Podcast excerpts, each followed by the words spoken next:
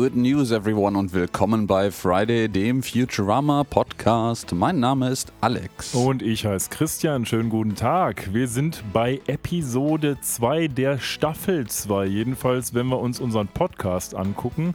Bei Futurama sind wir ganz woanders. Na, fast ganz woanders. Da sind wir Staffel 11, Folge 3. Wir laufen heute unter Based on an Actual Podcast Recording, was ja auch relativ nah an der Wahrheit ist, würde ich sagen. Wahnsinn. Wir belügen unsere Zuhörenden also nicht. Krass.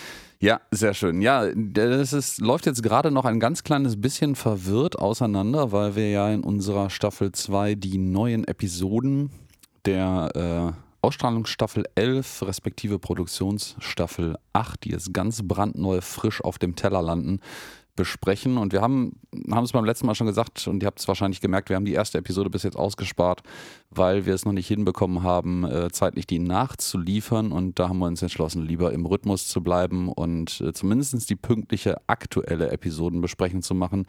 Wir hoffen, dass wir das in den nächsten ein, zwei vielleicht drei Wochen nochmal hinbekommen, Episode 1 nachzuliefern. Vielleicht gibt es dann auch direkt mehr Infos dazu, weil die Schwarmintelligenz regelt. Man hätte das ja jetzt auch so verpacken können, dass wir uns quasi dem alten Futurama annähern, weil wir einfach die Produktions- und Ausstrahlungs- und irgendeine Art von Reihenfolge, die dahinter steckt, einfach vollkommen durchnudeln und dementsprechend sind wir genauso gut wie die Original Futurama-Staffel. Das stimmt, das ist ähm, sehr meta, aber jetzt gerade eben zu unserer Episodenbesprechung für die neue Staffel stimmt es halt ganz genau nicht, weil ja, mangels äh, komischer Fernsehsender, die Dinge in andere Reihenfolgen pressen, ähm, ist das jetzt, glaube ich, relativ straightforward. Wobei, wer weiß, wer weiß schon. Fragen wir uns einmal ganz kurz das Übliche. Wie läuft es denn so bei dir, Alex? Auch bei mir läuft es weiterhin ganz gut, genauso auch schon wie bei unserer letzten Aufnahme, die jetzt ja nur eine Woche auseinander liegt, was jetzt auch für weitere äh, sieben Wochen so bleiben wird. Ähm, ich habe noch Urlaub aktuell, ähm, bin jetzt quasi gerade zwischen den Festivals, könnte man sagen. Ich weiß gar nicht, ob wir darüber gesprochen haben. Vor jetzt nur mittlerweile knapp über einer Woche war ich in Köln auf einem schönen Festival am Tanzbrunnen. Und äh, am kommenden Freitag wird es quasi als Urlaubsabschluss nochmal zu einem weiteren Festival nach Hildesheim gehen. Und äh, nächste Woche, ja, um, jetzt um diese Zeit, bin ich noch ein bisschen mit Urlaub gesegnet, aber danach geht es wieder los. Also alles sehr entspannt. Ähm, das Wetter ist gerade nicht so, dass man draußen irgendwie viel rumspringen kann in seinem Urlaub, weil ich ansonsten bis auf die Festivals auch nicht wegfahre. Aber es ist trotzdem sehr relaxing. Das klingt doch gut. Ja, und bei dir so? Was macht die Kunst? Kunst, ja, viel Kunst habe ich nicht zu bieten. Ähm, die einzige Kunst, die ich im Moment mache, ist Rasenmähen, wenn es mal gerade nicht regnet. Aber ansonsten geht es mir eigentlich auch ganz gut. Ich habe ja vorlesungsfreie Zeit, würde man denken. Gestern hatte ich aber tatsächlich mal wieder ein paar Vorlesungen, die ich gehalten habe, weil es ein Repetitorium gab, das ich halten durfte für die Leute, die durch eine Klausur gefallen sind, damit die das beim zweiten Mal nicht durchfallen. Aber ansonsten hat die Kita bzw. die Tagesmutter wieder angefangen. Das bringt uns ein bisschen mehr Freiraum in unserem Leben, sodass ich auch wieder Dinge tun kann, eben wie zum Beispiel Rasenmähen oder aber mich auf Futurama-Episoden ein bisschen besser vorbereiten als beim letzten Mal. ähm, dementsprechend bin ich jetzt äh, gespannt, wenn wir reinstarten. Ähm, aber vielleicht ganz Vorher noch das Übliche, wenn ihr mal Neuigkeiten habt, die ihr uns mitteilen wollt oder Neues zu den Futurama-Episoden oder einfach nur rumstenkern wollt, dann tut das doch folgendermaßen. Ihr erreicht uns auf Instagram und Twitter unter @fridaypodcast sowie im Web unter friday.live oder schickt uns eine E-Mail über info at friday.live. Ja, willkommen zurück nach diesem komischen, komischen, kurzen Einspieler, wollte ich sagen. Ähm, ja, worüber sprechen wir heute? Natürlich über die wunderbare Episode 3 der achten Produktionsstaffel, beziehungsweise elften Ausstrahlungsstaffel How the West Was 10100001. Oder auf Deutsch. Im wilden digitalen Westen, in Klammern, das gehört jetzt nicht zum Titel. Ich war wirklich gespannt, wie sie es übersetzen. ähm, bin ich jetzt, bin ich tatsächlich bei allen Episoden, weil auch wenn wir schon einige Episoden mehr vielleicht sehen dürfen als manch andere, aber wir haben die deutschen Titel halt nicht. Und dementsprechend bin ich gespannt, wie die das machen werden in Zukunft. Ja, ja, also das, die deutschen Titel sind ja immer im Vorhinein jetzt nicht äh, verfügbar und die kriegen wir quasi immer erst mit der Ausstrahlung präsentiert hier von der Disney Plus App. Und ja, ich, äh, da haben sie sich wieder was geleistet. Also es ist alles beim Alten geblieben in der deutschen über im deutschen Übersetzerland. Vielleicht haben sie auch sich ähm, extra daran angelehnt, den, den, den alten Vibe aufrechtzuerhalten. Ich weiß es nicht so richtig. Wie hieß denn damals dieser Film? Es gab doch auch einen Film mit ähm, äh, Will Smith, ja Wild Wild West. Wie ist der denn auf Deutsch übersetzt worden? Ich glaube gar nicht. Wahrscheinlich mit dem kacken Untertitel, so Ja, Wild Wild ja, West, ja. die Todesspinne in Mexiko oder irgend so ein Scheiß. ähm, irgendwie sowas. In den Fängen der Todesspinne. ja, oder, oder sowas. Warte mal, ich schaue das mal. Das, du kommst immer hier mit so äh, äh, Dingen. Wild Wild West is an American Steampunk Western. Nein, das ist die englische Version vom Wikipedia-Artikel. Ähm, der heißt einfach nur Wild Wild West, ohne beknackten Untertitel. Ich meine, der ist ja auch von 99.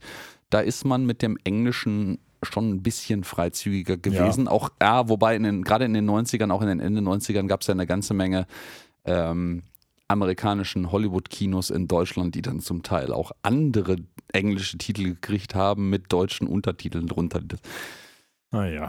Also falls ihr uns im Jahr 3075 hört, ähm, diese Episode datiert vom 7. August 2023. Alle, die halbwegs up-to-date sind, denen erzähle ich damit nichts Neues. Und bevor wir jetzt vielleicht in die Episode reinstarten, wollen wir uns noch kurz mit ein paar Eckdaten beziehungsweise ein paar ähm, Daten beschäftigen, die jetzt nicht unmittelbar den Inhalt der Episode angehen. Vielleicht? Jo, ich wollte gerade noch äh, äh, ein, ein Beispiel zum Besten geben für unsere äh, 90er Jahre Action Ja, nämlich The Rock von 96 von Michael Bay heißt im Englischen natürlich einfach The Rock und auf Deutsch heißt er The Rock Fels der Entscheidung. Hm. Boah. Das ist gut. Aber übrigens wahrscheinlich der Ja. einzige gute Michael Bay-Film, oder?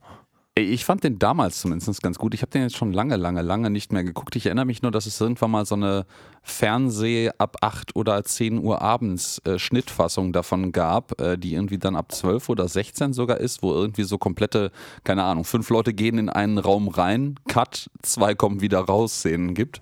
Vielleicht ist er auch Ähm, nicht gut. Ich habe ihn, glaube ich, vor ewigen Zeiten gesehen und vielleicht ist er mittlerweile auch einfach nicht mehr gut. Ich weiß es nicht, aber, Vielleicht ist der auch Michael Bay gut. Das ist Ja. ein eigenes Qualitätsmerkmal. Michael Auch nicht. aber Michael Bay hat es zumindest geschafft, viel Geld zu machen. Das muss man ihm lassen. Ja, du, das, ähm, man, man kann auch mit Kake, das, der Fach, das Fachwort hier, äh, viel Geld machen. So, wer hat das Ding geschrieben? Nona D. Sparchment. Schon mal gehört? Ja, äh, nee, noch nicht. Nein? Glaube ich, haben wir den schon mal gehört? Ja, aber nicht unter dem Namen. Denn Nona D. Sparchment ist nur so eine Art von Synonymtitel für Ah, das jemanden, ist Ken der. Kieler, oder? Das ist Ken Kieler, genau. Ja, ja, Was hat Ken Kieler so geschrieben?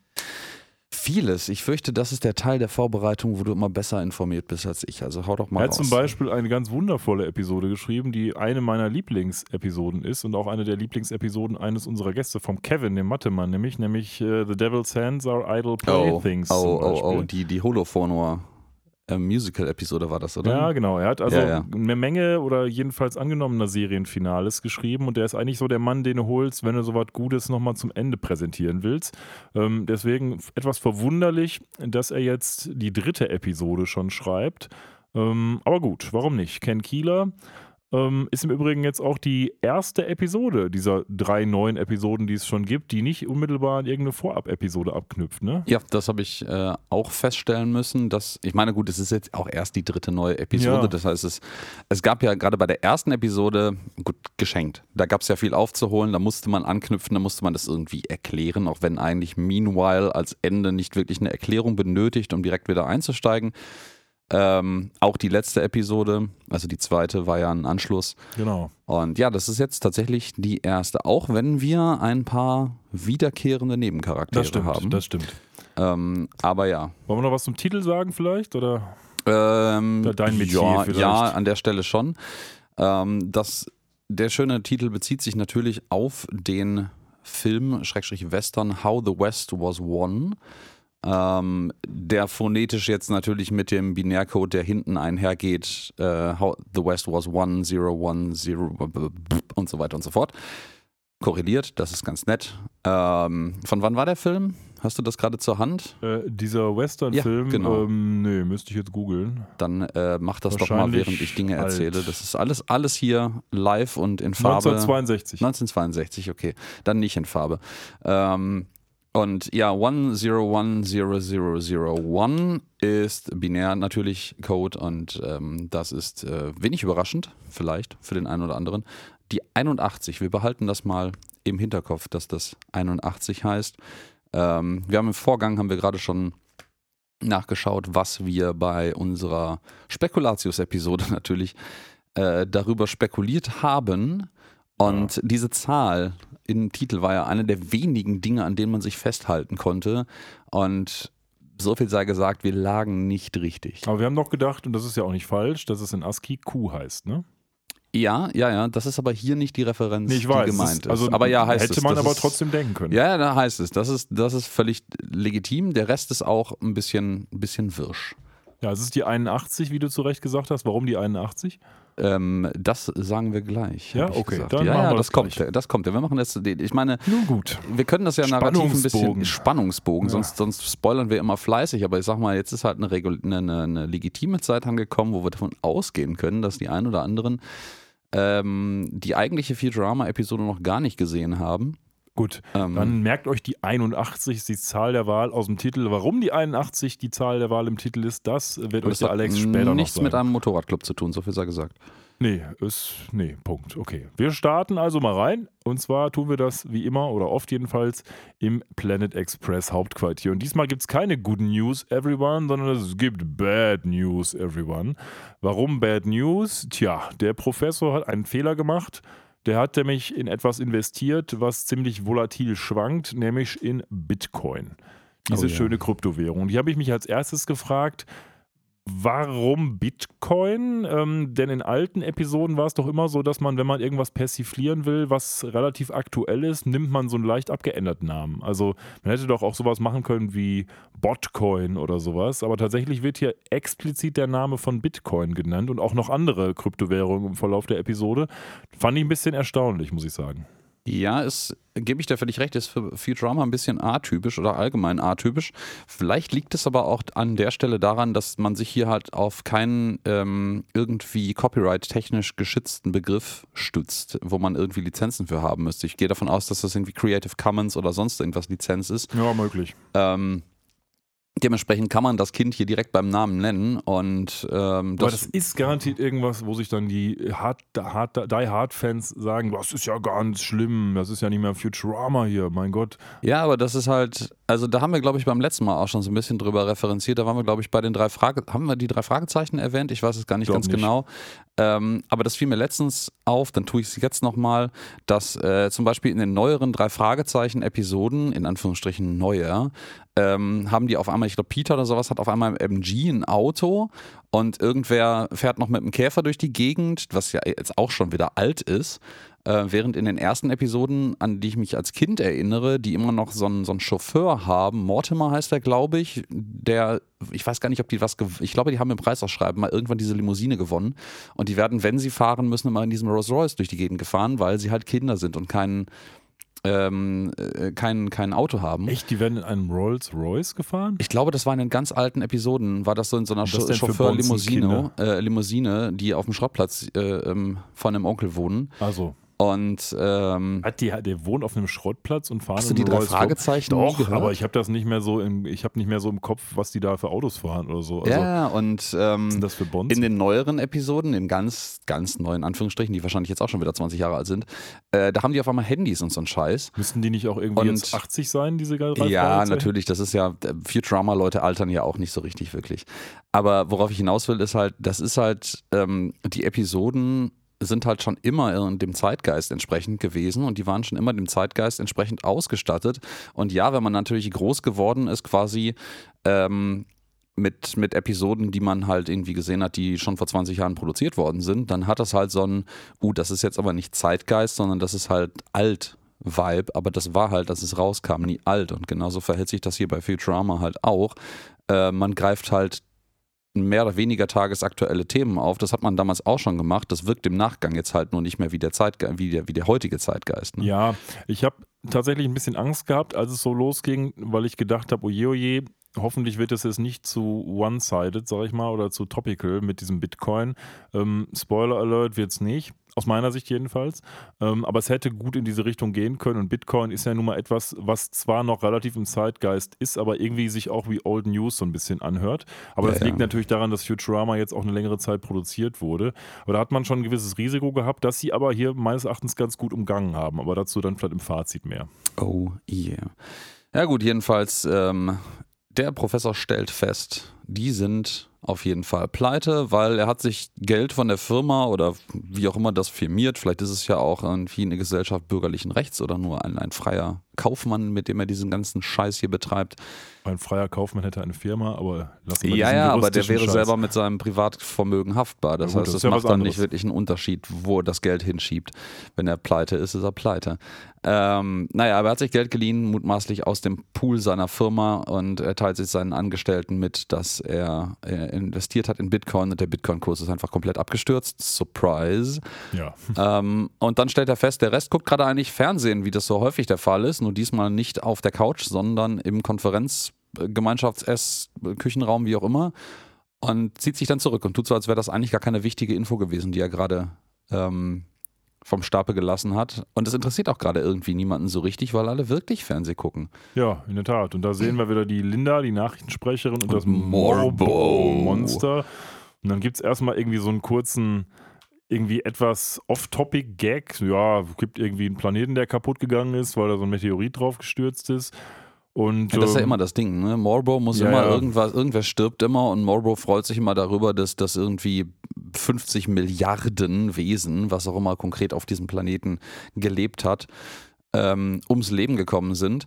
Genau. Ich, da habe ich tatsächlich nichts zu gefunden. Also Planet Clark klingt so, als könnte das irgendeine Oldschool-Sci-Fi-Referenz oder so sein, aber dazu finde ich, habe ich nichts gefunden. Clark, nee, keine Ahnung. Das Einzige, was mir einfällt, ist Clark Kent, dessen Planet auch zerstört wurde, also Superman. Aber das, könnt, das, keine Ahnung. Ich, das, hatte ich, das könnte sein, aber das ist sehr, sehr es ist sehr versteckt, wenn es so ist. Es ist sehr versteckt und es ist vor allen Dingen sehr uneindeutig, ähm, weil es nicht also es ist halt völlig random. Ja, however. So. Auf jeden Fall, Linda sagt, hör mal, Mobo, weißt du, was auch wieder zurück ist? Und er sagt, äh, der Planet Clark.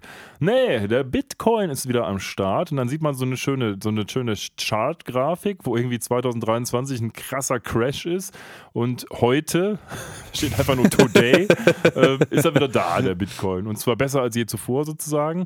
Und das ist natürlich jetzt plötzlich doch Good News für den Professor, ne? Es stellt vor allen Dingen die Frage, was in der Hölle äh, allen das heilig ist, äh, hat er hat ihn dazu getrieben, in Bitcoin zu investieren, wenn seit 2023, seit 1000 Jahren der scheiß Bitcoin-Kurs komplett im Keller war und äh, heute, der, der erst aufgenommen, äh, irgendwie wieder, wieder Fahrt aufgenommen hat, das mhm. richtig Dumme offenbart sich ja erst bei näherer Betrachtung, denn der, Pol äh, der, Polizist, der Professor hat ja gesagt, er hat alles verkauft mit einem riesigen Verlust. Er hat also keine Bitcoins mehr.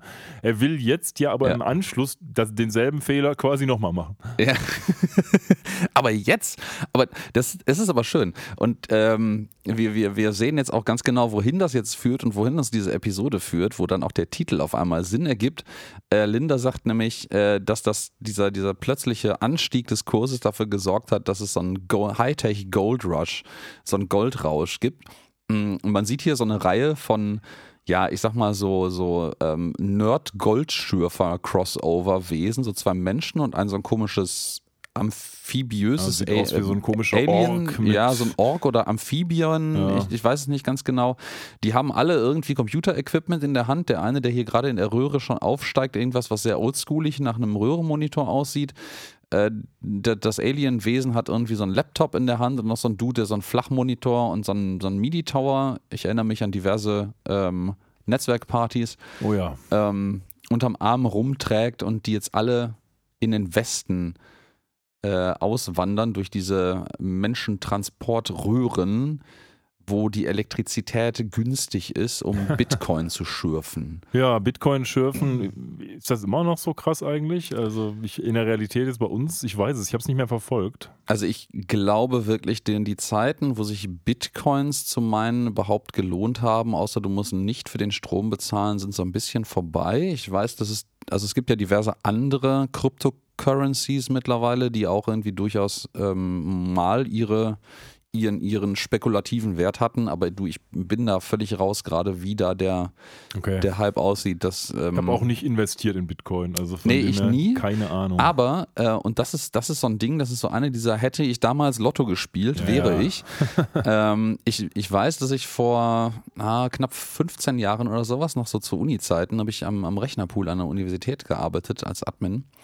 Und ähm, damals war, war Bitcoin was ganz, ganz Neues, also so 2007, 2008, irgendwie so um den Dreh herum. Und da war das so ein ganz neues Ding und das war so, glaube ich, die Zeit etwa, wo die erste Pizza äh, der Welt, also das erste, der erste physikalische Gegenstand der Welt, nämlich eine Pizza, meine ich, ähm, für Millionen von Bitcoins oder sowas gekauft wurde. Das war jedenfalls eine absurde Summe, also Summe in Sum, Summe von, von äh, Sinne von Zahl. Menge, ja. hm. Ähm, und ich weiß, dass wir damals einfach, weil auf an, dem Rechnerpool waren halt viele Rechner m, da und äh, ähm, die sind halt nachts normalerweise aus, beziehungsweise tun nichts. Und da haben wir aus Spaß irgendwie ein bisschen Bitcoins gemeint. Und ähm, das ist halt so ein Ding, da war es erstens relativ einfach noch. Das steigt ja sukzessive. Ich weiß nicht, wie, wie, wie du da technisch involviert Ich, hab, bist. ich weiß nur in Laienperspektive, dass je mehr Bitcoins schon geschürft wurden, es immer schwieriger wird. Genau, ganz genau. Das ist äh, so eine Proof-of-Work-Geschichte. Also du musst eine, quasi einen, einen, einen Nachweis einer gewissen Arbeit, einer relativ komplexen Berechnung äh, vorweisen. Äh, um, äh, eigentlich, eigentlich bist du nur jemand, der bestehende Transaktionen bestätigt und quasi einen kleinen, eine kleine Gebühr dafür bekommst, dass du das getan hast. Und das ist im Endeffekt die Arbeit, die du dieses Bitcoin-Mining, was du, was du leistest. Und ähm, das war damals wesentlich, wesentlich einfacher, als es heute ist, weil es halt noch nicht so viele Bitcoins im Umlauf gab. Und äh, da war es, glaube ich, innerhalb von Größenordnung Tag oder sowas ohne Probleme möglich, die ein oder andere Bitcoin zu schürfen, also eine vollständige, nicht so ein Millionstel oder sowas davon. Und ähm, das wäre zeitweise, wären das ja Werte irgendwie jenseits der 20, 30, 40.000 Euro pro äh, Bitcoin gewesen. Ja, jetzt ist er mal behalten. Ja, das, geht. Es, es gab ja tatsächlich zum Zeit dieses realen äh, digitalen Gold Rushes auf Bitcoin, als das mit Bitcoins anfing vor einigen Jahren, die, dass die wirklich, wirklich wertvoll wurden. Sogar Leute, die irgendwie versucht haben, alte Festplatten nochmal wiederherstellen zu lassen, teilweise halt über Firmen, die sowas professionell für absurdes Geld machen, weil sie wussten, dass sie da noch irgendwie ein eigentlich als nutzlos erachtetes Bitcoin-Wallet drauf haben, wo dann, weiß ich nicht, teilweise Hunderttausende von Euros äh, im Gegenwert drauf liegen. Aber ne? ist das, denn, ist das denn lokal gespeichert tatsächlich auf diesen Festplatten? Ich hätte gedacht, dann hast du irgendwie nur irgendwie Zugangsdaten oder was weiß Nee, nee, ich. nee, nee. Okay. Also das, der, die Bitcoin Wallet ist halt eine, loka- ist eine lokale oder irgendwie in der Cloud verschlüsselt, wo auch immer du das hinlegen würdest, würde ich jetzt vielleicht nicht unbedingt machen. Ja. Aber Speicherung der, des Nachweises des Besitzes von Okay. dieser, diesen Coins und das, was, also das, was öffentlich ist, ist ja diese, diese Distributed Ledger Technologie, ist im Endeffekt das äh, Transaktionsbuch. Das ist Okay. auch das, wo diese Berechnungen zum Ja, ja. Bitcoin Mining dran betrieben werden. Das ist öffentlich Das einsehbar, ja da gibt es einen auch sein, Konsensus ja. drüber, über verschieden, ganz, ganz viele verschiedene äh, Kopien davon, über die man dann halt abgleichen kann, dass diese Transaktion wirklich stattgefunden hat, aber die Bitcoins selber den Nachweis, dass du die besitzt, den, den, der ist äh, nicht irgendwo in der Cloud. Also muss nicht jedenfalls in der Cloud gespeichert sein, den kannst du auch auf dem USB-Stick mit dir rumtragen. So, die Leute wollen also dahin, wo der, wo der Strom billig ist. Warum? Damit man eben diese Bitcoins, wie der Alex es erklärt hat, ra rasch und billig schürfen kann. Und deswegen setzen die sich jetzt alle in ihre fliegenden Röhren und fliegen in den Westen, da wo der Strom eben billig ist. Genau. Das ist, also, das hat auch keinen weiteren Hintergrund. Also, das ist jetzt nicht so, dass der, dass der Strom im Westen der USA aus irgendwelchen Gründen wirklich günstiger wäre oder so. Ich glaube jedenfalls nicht. Dazu habe ich nichts gefunden. Nee, das ist Ähm, einfach nur Wilder Westen und jetzt machen wir genau. einen Spin-off vom Wilden Westen, deswegen ist es im Wilden Westen alles günstig.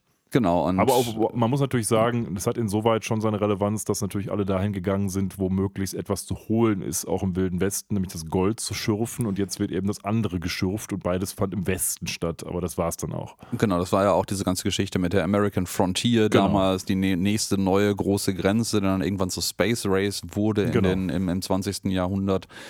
Ähm, und der ganze Kram. Also ja, diese Gold Rush-Dinger, Go West, ist halt ein, ein reales Ding gewesen, dadurch, dass der Westen der USA halt auch, ähm, da man halt im Osten ankam, nicht wirklich besiedelt oder erforscht war, war das halt auch ein ziemlich, ziemlich risikohaftes Unterfangen. Da werden wir später auch noch mal ein bisschen drauf kommen. Genau. Ja.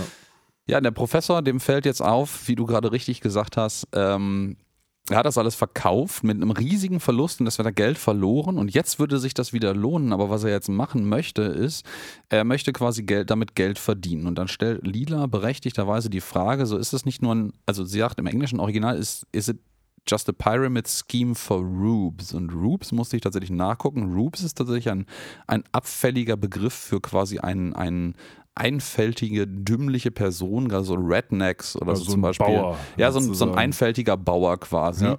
Ähm, und der Professor meint so, ja, aber mein Plan wäre quasi diese, diese Rednecks, diese, diese Bauerntölpel auszunehmen und äh, ähm, ja, zu, nicht äh, auszupressen. Und er hat auch einen Plan, wie er das, ähm, wie er das machen möchte. Und er sagt jetzt nämlich, kommst du, ne? Genau, jetzt, Zahl. jetzt komme ich mit meiner Zahl. Denn die sie, lassen wir das. Ähm, weil er hat nämlich jetzt hier so ein schönes Periodic Table of Elements, also eine, eine äh, Tabelle der Elemente, das Periodensystem, äh, was er einblendet mit seinem Holoprojektor und sagt so, hey, die neuen äh, Crypto-Mining-Chips, äh, die werden aus Thallium hergestellt. Und ähm, das ist das Element 81, die Ordnungszahl 81. Und da kommt auch der Titel der Episode her. Ähm, eine der wenigen Titel, möchte ich jetzt mittlerweile behaupten, die irgendeine Referenz wirklich auf so ein, so ein, also so eine direkte Referenz auf was haben, was in der Episode passiert. Gut, äh, hier in dem Fall ist es auch der Wilde Westen, der noch referenziert wird über den Filmtitel. Aber wir hatten ja auch genügend äh, Titel, deren Referenz eigentlich gar nichts mit dem Inhalt der Episode zu tun hat. Ähm, und hier gibt es noch eine Besonderheit bei diesem wunderbaren äh, Periodensystem. Möchtest du? Du nix gerade schon so. Ja, das erkennend. ist jetzt, also ich sag mal, das sieht ja jeder, der nicht blind ist, aber es gibt also ein, ähm, also ein Close-Up auf das Thallium Nummer 81 und natürlich nicht zu vergessen, oben drüber ähm, ist ähm, jetzt etwas Neues hinzugekommen, das es meines Erachtens im Periodensystem so noch nicht gibt, oder? Oh, das gab es vorher, das wurde umbenannt. Ja, es gab es vorher, es wird Ja. jetzt umbenannt, genau. Es Genau. heißt Indi Indium oder glaube Genau, ich. im Original ist es, heißt es steht, Indium. über Thalium steht eigentlich Indium. Ähm, aber jetzt ist es eben umbenannt worden, weil wir sind ja alle jetzt politisch korrekt, deswegen wurde aus dem Indium jetzt Native Americium und äh, das fand ich tatsächlich lustig, als ich es gesehen habe. Ähm, finde ich gut. Also finde ich einen schönen, versteckten, ja, ja, Futurama-typischen Witz so auf eine äh, aktuelle Strömung, würde ich sagen. Ich, ähm, und das, das wirft bei mir eine Frage auf, weil ich habe nach Thallium ein bisschen recherchiert natürlich. So, und Thallium, gut, hat mit Halbleiterchips, die für Computer und Kryptomining dementsprechend in irgendeiner Form verwendet werden, überhaupt nichts am Hut. Also Thallium ist maximal ein Halbleiter für, ich glaube, Wärmeelemente oder irgendwie sowas. Es hat eine ganze Menge Anwendungen, aber keine davon hat irgendwas mit Kryptochips oder mit Computerchips zu tun. Deswegen stelle ich die Frage, haben Sie dieses Element random aus der, dem, dem Periodensystem ausgewählt, um im Screenshot da drüber Indium zeigen zu können und daraus Native Americium zu machen? Vielleicht. Weil ich, ich habe ansonsten, vielleicht ist es irgendein anderer Inside-Joke oder es ist random und jemandem ist aufgefallen, dass man diesen schönen Indium Native Americium äh, Witz daraus machen kann.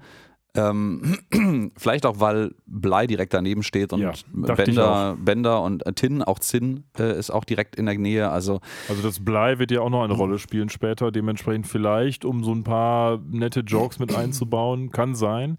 So oder so, Maybe. warum sie es auch gemacht haben, fand ich eigentlich nett. Mit Ja, dem und Native ja, jedenfalls, long story short, der Professor erklärt dann, ähm, er hat vor, das tatsächlich abzubauen, also wirklich zu meinen, nicht Bitcoins zu meinen im Sinne von ähm, Computerberechnungen, sondern wirklich sich äh, als, als Schürfer zu betätigen, als äh, nicht Goldgräber, aber als Thalliumgräber, weil ähm, er nämlich dann sein Geld machen kann, indem er den Leuten das Material verkauft, aus dem ihre Mining-Chips gemacht sind, mit denen die Leute dann wiederum in ihrem Pyramid-Scheme versuchen, Geld zu verdienen.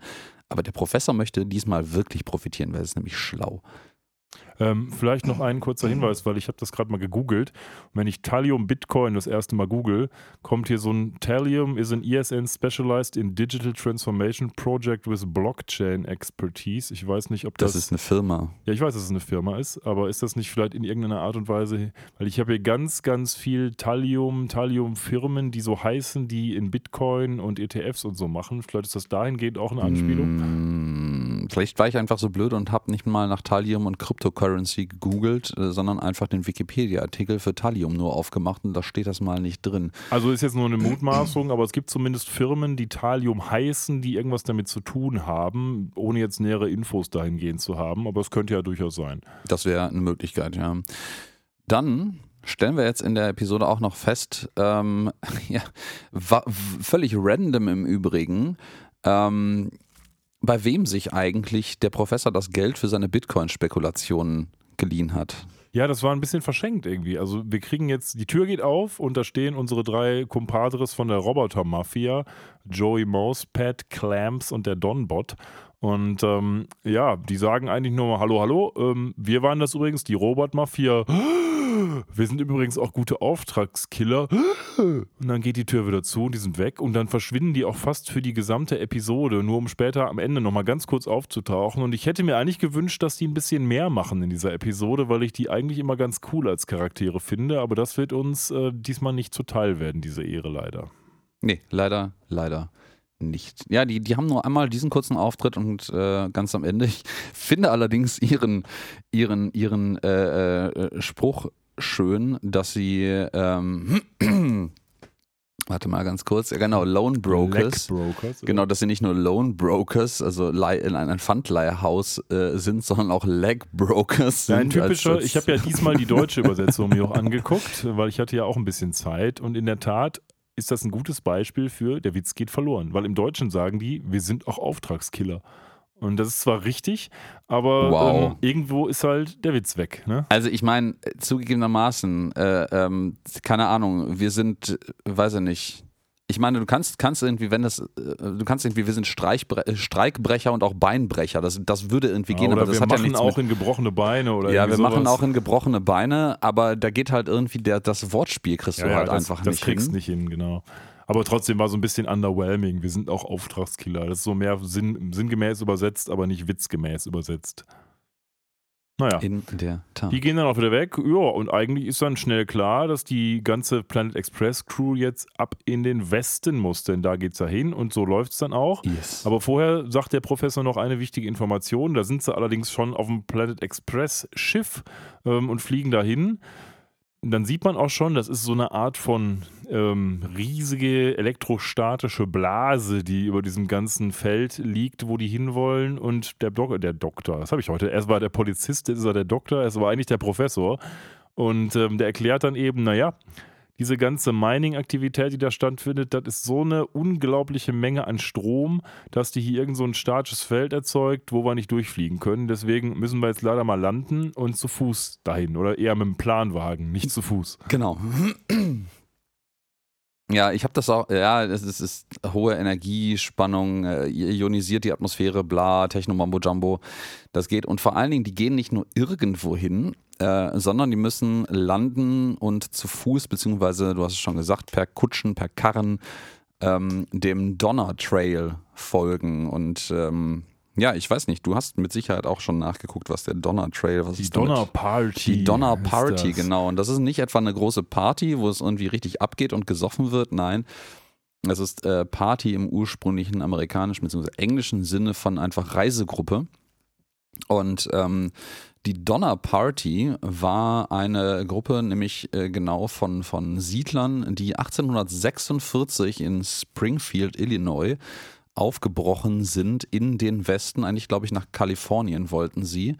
Und ähm, ja, das hat alles nicht ganz so gut geklappt. Die sind knapp ein Jahr später erst, was wesentlich langsamer ist, als man damals erwartet hätte. Ich glaube, erwartungsgemäß wären es so vier bis sechs Monate gewesen. Ähm, erst an ihrem Ziel angekommen und auch nicht alle. Also es sind, glaube ich, irgendwie um die 80 ähm, Leute, sind sogar vielleicht 81, ich bin mir nicht sicher. 87. 87, verdammt. Äh, losgereist und es sind irgendwie nur um die 30 angekommen, äh, weil die unterwegs ähm, unter anderem von einem schweren Wintereinfall, Einbruch ähm, überrascht worden sind und dann festhingen. Ähm, und äh, ja, Kannibalismus war auch ein Ding offensichtlich äh, unter den Leuten, um irgendwie zu überleben. Äh, alles ganz, ganz, ganz, ganz düster. Äh, wird auch in mehreren ähm, Filmen und äh, Shows oder so immer wieder referenziert. The Shining zum Beispiel hat eine Referenz darauf. Ja, eine von mir Ähm, sehr geschätzte Serie auch, nämlich Warehouse 13. Ähm, ja, da gibt es so ein Glas, glaube Genau, ich, oder es sowas. irgendwie ne? das, das Glas, der, so ein Glasgefäß der Donner Party. Wenn man das berührt, wird man auch zum Kannibalen. Also das macht, Ja. macht irgendwie auch Sinn, ja. Genau, also kleine, nette, ja, nicht ganz so nette eigentlich, sehr düstere, dystopische Referenz wieder darauf, was vielleicht mit der Planet Express Crew passieren könnte, weil der Donner Trail war jetzt halt nicht von, von Freude, Happiness geprägt. Wobei das ja eigentlich jetzt ins Leere läuft. Also es ist eigentlich ein nettes Ja, ja. Name-Dropping, aber ähm, es passiert jetzt nichts daraus, würde ich sagen. genau, es ist Name-Dropping von historischen Ereignissen, aber das war's auch. Aber dann, dann in der nächsten Szene haben wir eine, eine quasi, ich würde sagen, bahnbrechendes historisches Oh ja. Ereignis Oh für ja. Futurama, oder? Dir gebührt die Ehre, weil du hast immer früher darauf hingewiesen. Ach ja, wir haben Räder. Also Dödüm. das dun, dun, dun. Ich meine, äh, was macht man natürlich, wenn man im wilden Westen mit dem Planet Express Schiff landet und dann als äh, Ochsenkarren weiterziehen muss? Das Planet Express Schiff selber wird zum Ochsenkarren, was hier im Übrigen vom Scaling her wieder komplett nicht passt, weil es, Ja. unfassbar klein geworden ist Oder mit einem Mal riesige Ochsen und riesige Menschen oben drauf und riesige sitzen. Menschen, ja. Also das ist so der, der, der Arsch von irgendwie, ich weiß gar nicht, wer da gerade vorne sitzt, Lila, Lila. Amy oder sowas, Lila, ist quasi alleine so groß wie das komplette Frontfenster der Brücke. Das Problem ist, dass Lila direkt über dem Cockpit sitzt. Und äh, ähm, sie ist quasi größer als das, als das gesamte Cockpit. Genau, also das ist ganz offensichtlich so, Mhm. aber das ist ja natürlich auch ein Running Gag, weil das Planet Express Schiff, wir erinnern Das uns, als, das, als der Computer hinter Bender her war und da durch die Stadt geflogen ist, die haben wir ja schon besprochen, die Episode, Jo. ähm, da war das ja auch vollkommen absurd, es steht also in bester Tradition. Ja, und es ist irgendwie, es ist so maximal fünf Ochsen lang, vielleicht vier. Ja, Ja. Aber ja, es hat, es hat Räder, es hat so richtig alte Holzspeichenräder unten drunter auf einmal und wird wirklich von, ich glaube, zwei Ochsen sind es oder ist es nur Ich einer? glaube zwei. Ja, von zwei Ochsen gezogen. Ähm, und es hat auch so einen, so einen, ja, so einen, so einen, so einen halbrunde, das ist ein Planwagen, so eine halbrunde Plane oben drüber geworfen, wie so ein, wie so ein alter Trailkarren. Äh, Finde ich sehr schön. Ja, war schön, war stimmungsvoll, sieht gut aus. Und äh, ja, man fragt sich natürlich so ein bisschen, wo kommen die Ochsen her? Aber Lila sagt das irgendwie noch, ja, gute, gute Sache, dass wir die dabei hatten. ähm, Ich, glaub, ich glaube, das ist so ein Seitenhieb auf die Randomness einfach der Tatsache, dass sie einen Ochsen dabei haben, oder? Ja, und dann kommen wir zum ersten Mal zu etwas, was in dieser Episode noch ganz immense Bedeutung erlangen wird, denn Fry liest hier ein Buch, nämlich das Buch The Borax Kid vs. The Outlaw of Thermodynamics. Und der Borax Kid, findige Leute, die Futurama kennen, wissen das, ist ja schon in einigen Episoden aufgetaucht. Ähm, das musste ich auch erstmal wieder recherchieren. Ich weiß gerade gar nicht mehr, wie die Episoden genau heißen, ist vielleicht auch nicht so wichtig, aber das ist ein Typ, den wir schon kennen, den Borax Kid. Genau. Äh, erstmalig in der Episode Newtopia, ähm, sechste Produktionsstaffel, 20. Episode. Das ist die, ähm, die Geschlechtsumwandlungsepisode, die mir auch komplett verloren gegangen Ja, ist. Ähm, wo die alle das Geschlecht wechseln und ich glaube, er am Ende, The Borax Kid, ist am Ende derjenige, der auftaucht. Das ist so ein, das ist ein Planet mit, mit äh, Steinwesen Mhm. und alles sind so Mineralientypen und er ist einer davon. Okay. Und äh, ich glaube, der wandelt die alle anschließend wieder um, außer Scruffy. Scruffy, der hat es nicht mitgekriegt und kommt daran so, habe ich was verpasst. Ähm, und noch ein paar andere weitere Episoden, wo er dann auch seinen Auftritt hat, ja. Ja, okay, also er liest hier auf jeden Fall diesen Roman. Dieser Borax Kid ist jetzt offensichtlich auch so ein Held und Fry ist jetzt jemand, der seine Bücher offensichtlich gerne und oft liest. Das scheint so eine Art von Jugendliteratur zu sein, wo der Borax Kid gegen irgendwelche anderen chemisch ähm, äh, auf, ja, was heißt, wie nennt man das, irgendwie mit, mit der Chemie zusammenhängenden ähm, Ja, ja, Schurken kämpft, sagen wir es mal so. Ich glaube, wir lernen ja auch gleich noch kennen, was da konkret passiert. Genau, wir lernen das Buch. auch sehr, das, man, es wird auch schon ein bisschen geforscht, was in diesem Buch passiert. Das heißt nämlich, das, was die Ausgabe, die er gerade liest, heißt The Borax Kid and the Outlaws of Thermodynamics. Also Genau. die, die Aus, nicht Aussätzigen, das Outlaws ist nicht wirklich Aussätzigen, die Gesetzeslosen, Gesetzlosen. der Thermodynamik. Ähm, sehr schön. Äh, The Borax Kid ist namentlich, gehe ich auch mal gerade davon aus, vor allen Dingen in diesem offensichtlichen Wild Western Setting eine Referenz aus Billy the Kid, ähm, der, der irgendwie 1800 Mitte 1800 irgendwas äh, mit, mit 21 Jahren irgendwie erschossen wurde, nachdem er selber irgendwie über 20 Menschen umgebracht haben soll. Ähm, Genau. Ja, und Borax, dem äh, Rohstoff halt, ne? Mineral, genau. Es ist Genau. ein Mineral, was irgendwie dem irgendwie im gesamten, in dem etwas esoterischeren Bereich eine ganze Menge überhaupt nicht nachweisbarer ähm, Wirksamkeiten zugeordnet werden. Das irgendwie mal eine Weile lang in Desinfektionsmitteln drin war, aber mittlerweile in Deutschland tatsächlich seit über 14 Jahren nicht mehr zugelassen ist für den Verkehr für Privatpersonen. Also darfst du es nur noch im industriellen Kontext für zugelassene Sachen verwenden, aber als Privatperson darfst du das Zeug nicht mehr Der arme Borax-Kid. bekommen, genau. Und du hast es schon angeteasert. Ähm, wir gehen jetzt auch rein. Wir sehen jetzt die Erzählung, die Fry da gerade liest in diesem, in diesem Buch. Äh, es, es geht nämlich um den Maxwell's Demon, der. ja, der bricht gerade in so einen, in den Safe, ist der wahrscheinlich. Bank, Bankwall steht da auch genau, das ist, das ist tatsächlich gerade so ein, so ein Dämon, Dämon mit so einer wilden Western-Cowboy-Mütze auf äh, und einem Pferdehuf äh, unten drunter. Und der Maxwell's Demon schmeißt hier gerade ähm, ja so Goldmoleküle. Ja, Aurum, gut, ne? äh, äh, Aurum, ja, ja, genau, also Goldmoleküle. AU steht da drauf, Das sind ja keine Gold. Moleküle, sind ja ähm, ähm, Atome. Genau, Goldatome in seinen äh, Karren und äh, klaut die gerade. genau. Und da steht auch drunter, wie der Typ heißt. Der heißt Maxwell's Demon. Ja, Warum Maxwell's Demon, Alex? Ja, Maxwell's Demon ist ein Gedankenexperiment aus der Thermodynamik äh, von dem äh, bekannten Physiker James Clerk Maxwell 1871 erdacht. Also schon pff, echt alt. So. 1871 habe ich mich Aber- da verschrieben. Nee, könnte 1900? doch, weiß ich nicht, würde zumindest passen, weil 1800 Nee, rum 1871, doch, doch, doch, das kommt passt hin. ja auch mit dem Wilden Westen. Ähm, und ähm, ja, in diesem Gedankenexperiment geht es eigentlich um eine, ähm, ja, eine theoretische Annahme, wie das zweite Gesetz der Thermodynamik ähm, durch, durchbrochen werden könnte, also zum, zur zum Paradoxon wird. Äh, du hast ähm, zwei, ja, zwei ähm, ähm, Gefäße in sehr makroskopischem, sehr kleinem Maßstab in denen zwei Gase sich befinden, die beide gleich warm sind. Und wir wissen, ne, uns vielleicht noch ein bisschen an den Physikunterricht, Wärme ist im Endeffekt Vibration und, und Schwingung von, von Teilchen.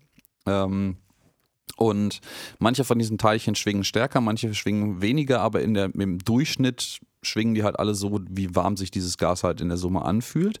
Und was wäre jetzt, wenn ein kleiner Dämon ein, ein Miniaturtürchen zwischen diesen beiden Kästchen mit gleich warmen Gasen immer dann aufmacht, wenn ein, ein kälteres Teilchen von links nach rechts fliegen möchte. Und immer wenn ein wärmeres Teilchen dabei ist, diese Tür von rechts nach links zu treffen, macht er dieses Türchen auch auf, sodass er quasi die wärmeren und kälteren Teilchen auseinandersortiert. Äh, Und plötzlich hat man ein, Wärmeungleichgewicht zwischen rechts und links, äh, ohne wirklich Energie aufgewendet zu haben. Man geht davon aus, diese Türchen öffnen geht irgendwie ohne Energie zustande, wie auch immer. Ähm, und das würde im Endeffekt äh, die thermodynamischen Gleichungen, Energieerhaltungssatz und diverse andere Sachen äh, brechen und äh, wäre eine Möglichkeit, eine, ein Perpetuum mobile zweiter Ordnung äh, zu bauen, was faktisch nicht möglich ist. Und das ist Maxwell's Demon, der hier gerade Goldatome in der Gegend herumschubst. Also wenn ich mich an den Physikunterricht zurückerinnere, insbesondere von Herrn P., dann erinnere ich mich eigentlich nur daran, wie er auf den Flummi gedrückt hat und die Stoppuhr gegen die Wand geworfen hat. Aber okay.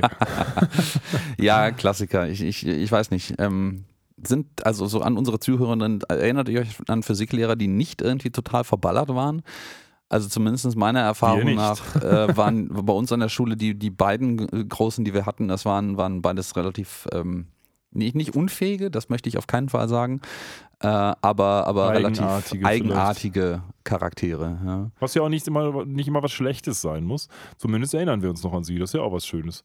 So, auf jeden Fall sagt dann der Borax-Kid zu dem Dämon, hör mal, hey, Dämon, lass mal das Gold fallen. Und der sagt nur, ja, ja, ich pump dich voll mit Blei. Und da haben wir eben das Blei auch schon, was wir vorhin neben dem Thallium gesehen haben, mit der entsprechenden Ordnungsziffer. Und Ja. da schließt sich dann so ein bisschen der Kreis zum Periodensystem am Anfang. Genau, da, aus der Knarre fliegen wirklich äh, Bleiatome heraus, sehr schön. Jetzt sehen wir auch, dass irgendwie plötzlich die ganze Planet Express Crew erweitert wurde um einen Charakter, nämlich ähm, den Sohn von Hermes, der aus irgendwelchen nicht näher erläuterten Gründen dabei ist, am Anfang jedenfalls nicht näher erläutert. Hermes sagt es dann. Er hat ihn mitgeschleppt, um ein bisschen Vater-Sohn-Zeit zu verbringen, was der Sohn, wie das ein typischer Sohn eben so macht, nicht so geil findet und sich natürlich direkt mal sein Handheld-Spielkonsolengerät mitgenommen hat und so eigentlich gar keinen Bock darauf hat, mit seinem Alten jetzt Zeit zu verbringen. Nee, nee, er sagt, also Also äh, vor allen Dingen, ich finde das sehr schön. Ähm, der, ich finde, der übernimmt so ein bisschen die Rolle von dem ähm, von einem der Kinder von Amy und Kiff, letzte Episode. Das Dieses, alte Kind. Äh, genau. Mhm. Ähm, ach scheiße, wie heißt denn der nochmal? Boah, hab ich auch vergessen. Ja, genau. Newt. Der. Nee, nee, nee, nee, Newt ist das kleinere. Ähm, Ähm, und ähm, der, äh, ja, der, der im Endeffekt so der, der, der ähm, Teenager ist, der nicht so richtig Bock hat. Ich finde es schön, dass er irgendwie, dass das Herme, Hermes sagt sowas wie, ja, und hier, ähm, ich möchte, habe irgendwie Bock auf ein bisschen Vater-Sohn-Zeit und der Sohn einfach nur so, äh, du und wer? Mit wem denn? Ja. Ja, ja, genau. Das, das stimmt. Ja, und dann geht's los und der Professor ist schon ganz aufgeregt, weil endlich geht's mit seinem Thallium los. Man fährt da mit dem Ding Mhm. hin. Fry liest sein Büchlein weiter. Und der, der Professor sagt hier etwas, ähm, äh, dass, ich, dass ich nachgucken musste, weil es das klang für mich zumindest so, ähm, als hätte das Hintergrund. Er sagt nämlich, there's thallium in, thy, in them thar hills. Und ähm, das ist tatsächlich, und das kannte ich überhaupt nicht, ähm, im, im amerikanischen Englisch zumindest, ein feststehender Ausdruck, so ein Idiom. Äh, there's gold in them thar hills. Okay. Für, für etwas, wo, wo hoffentlich wertvolle Dinge zu holen sind. Und das Ganze hat, hat lange Historie.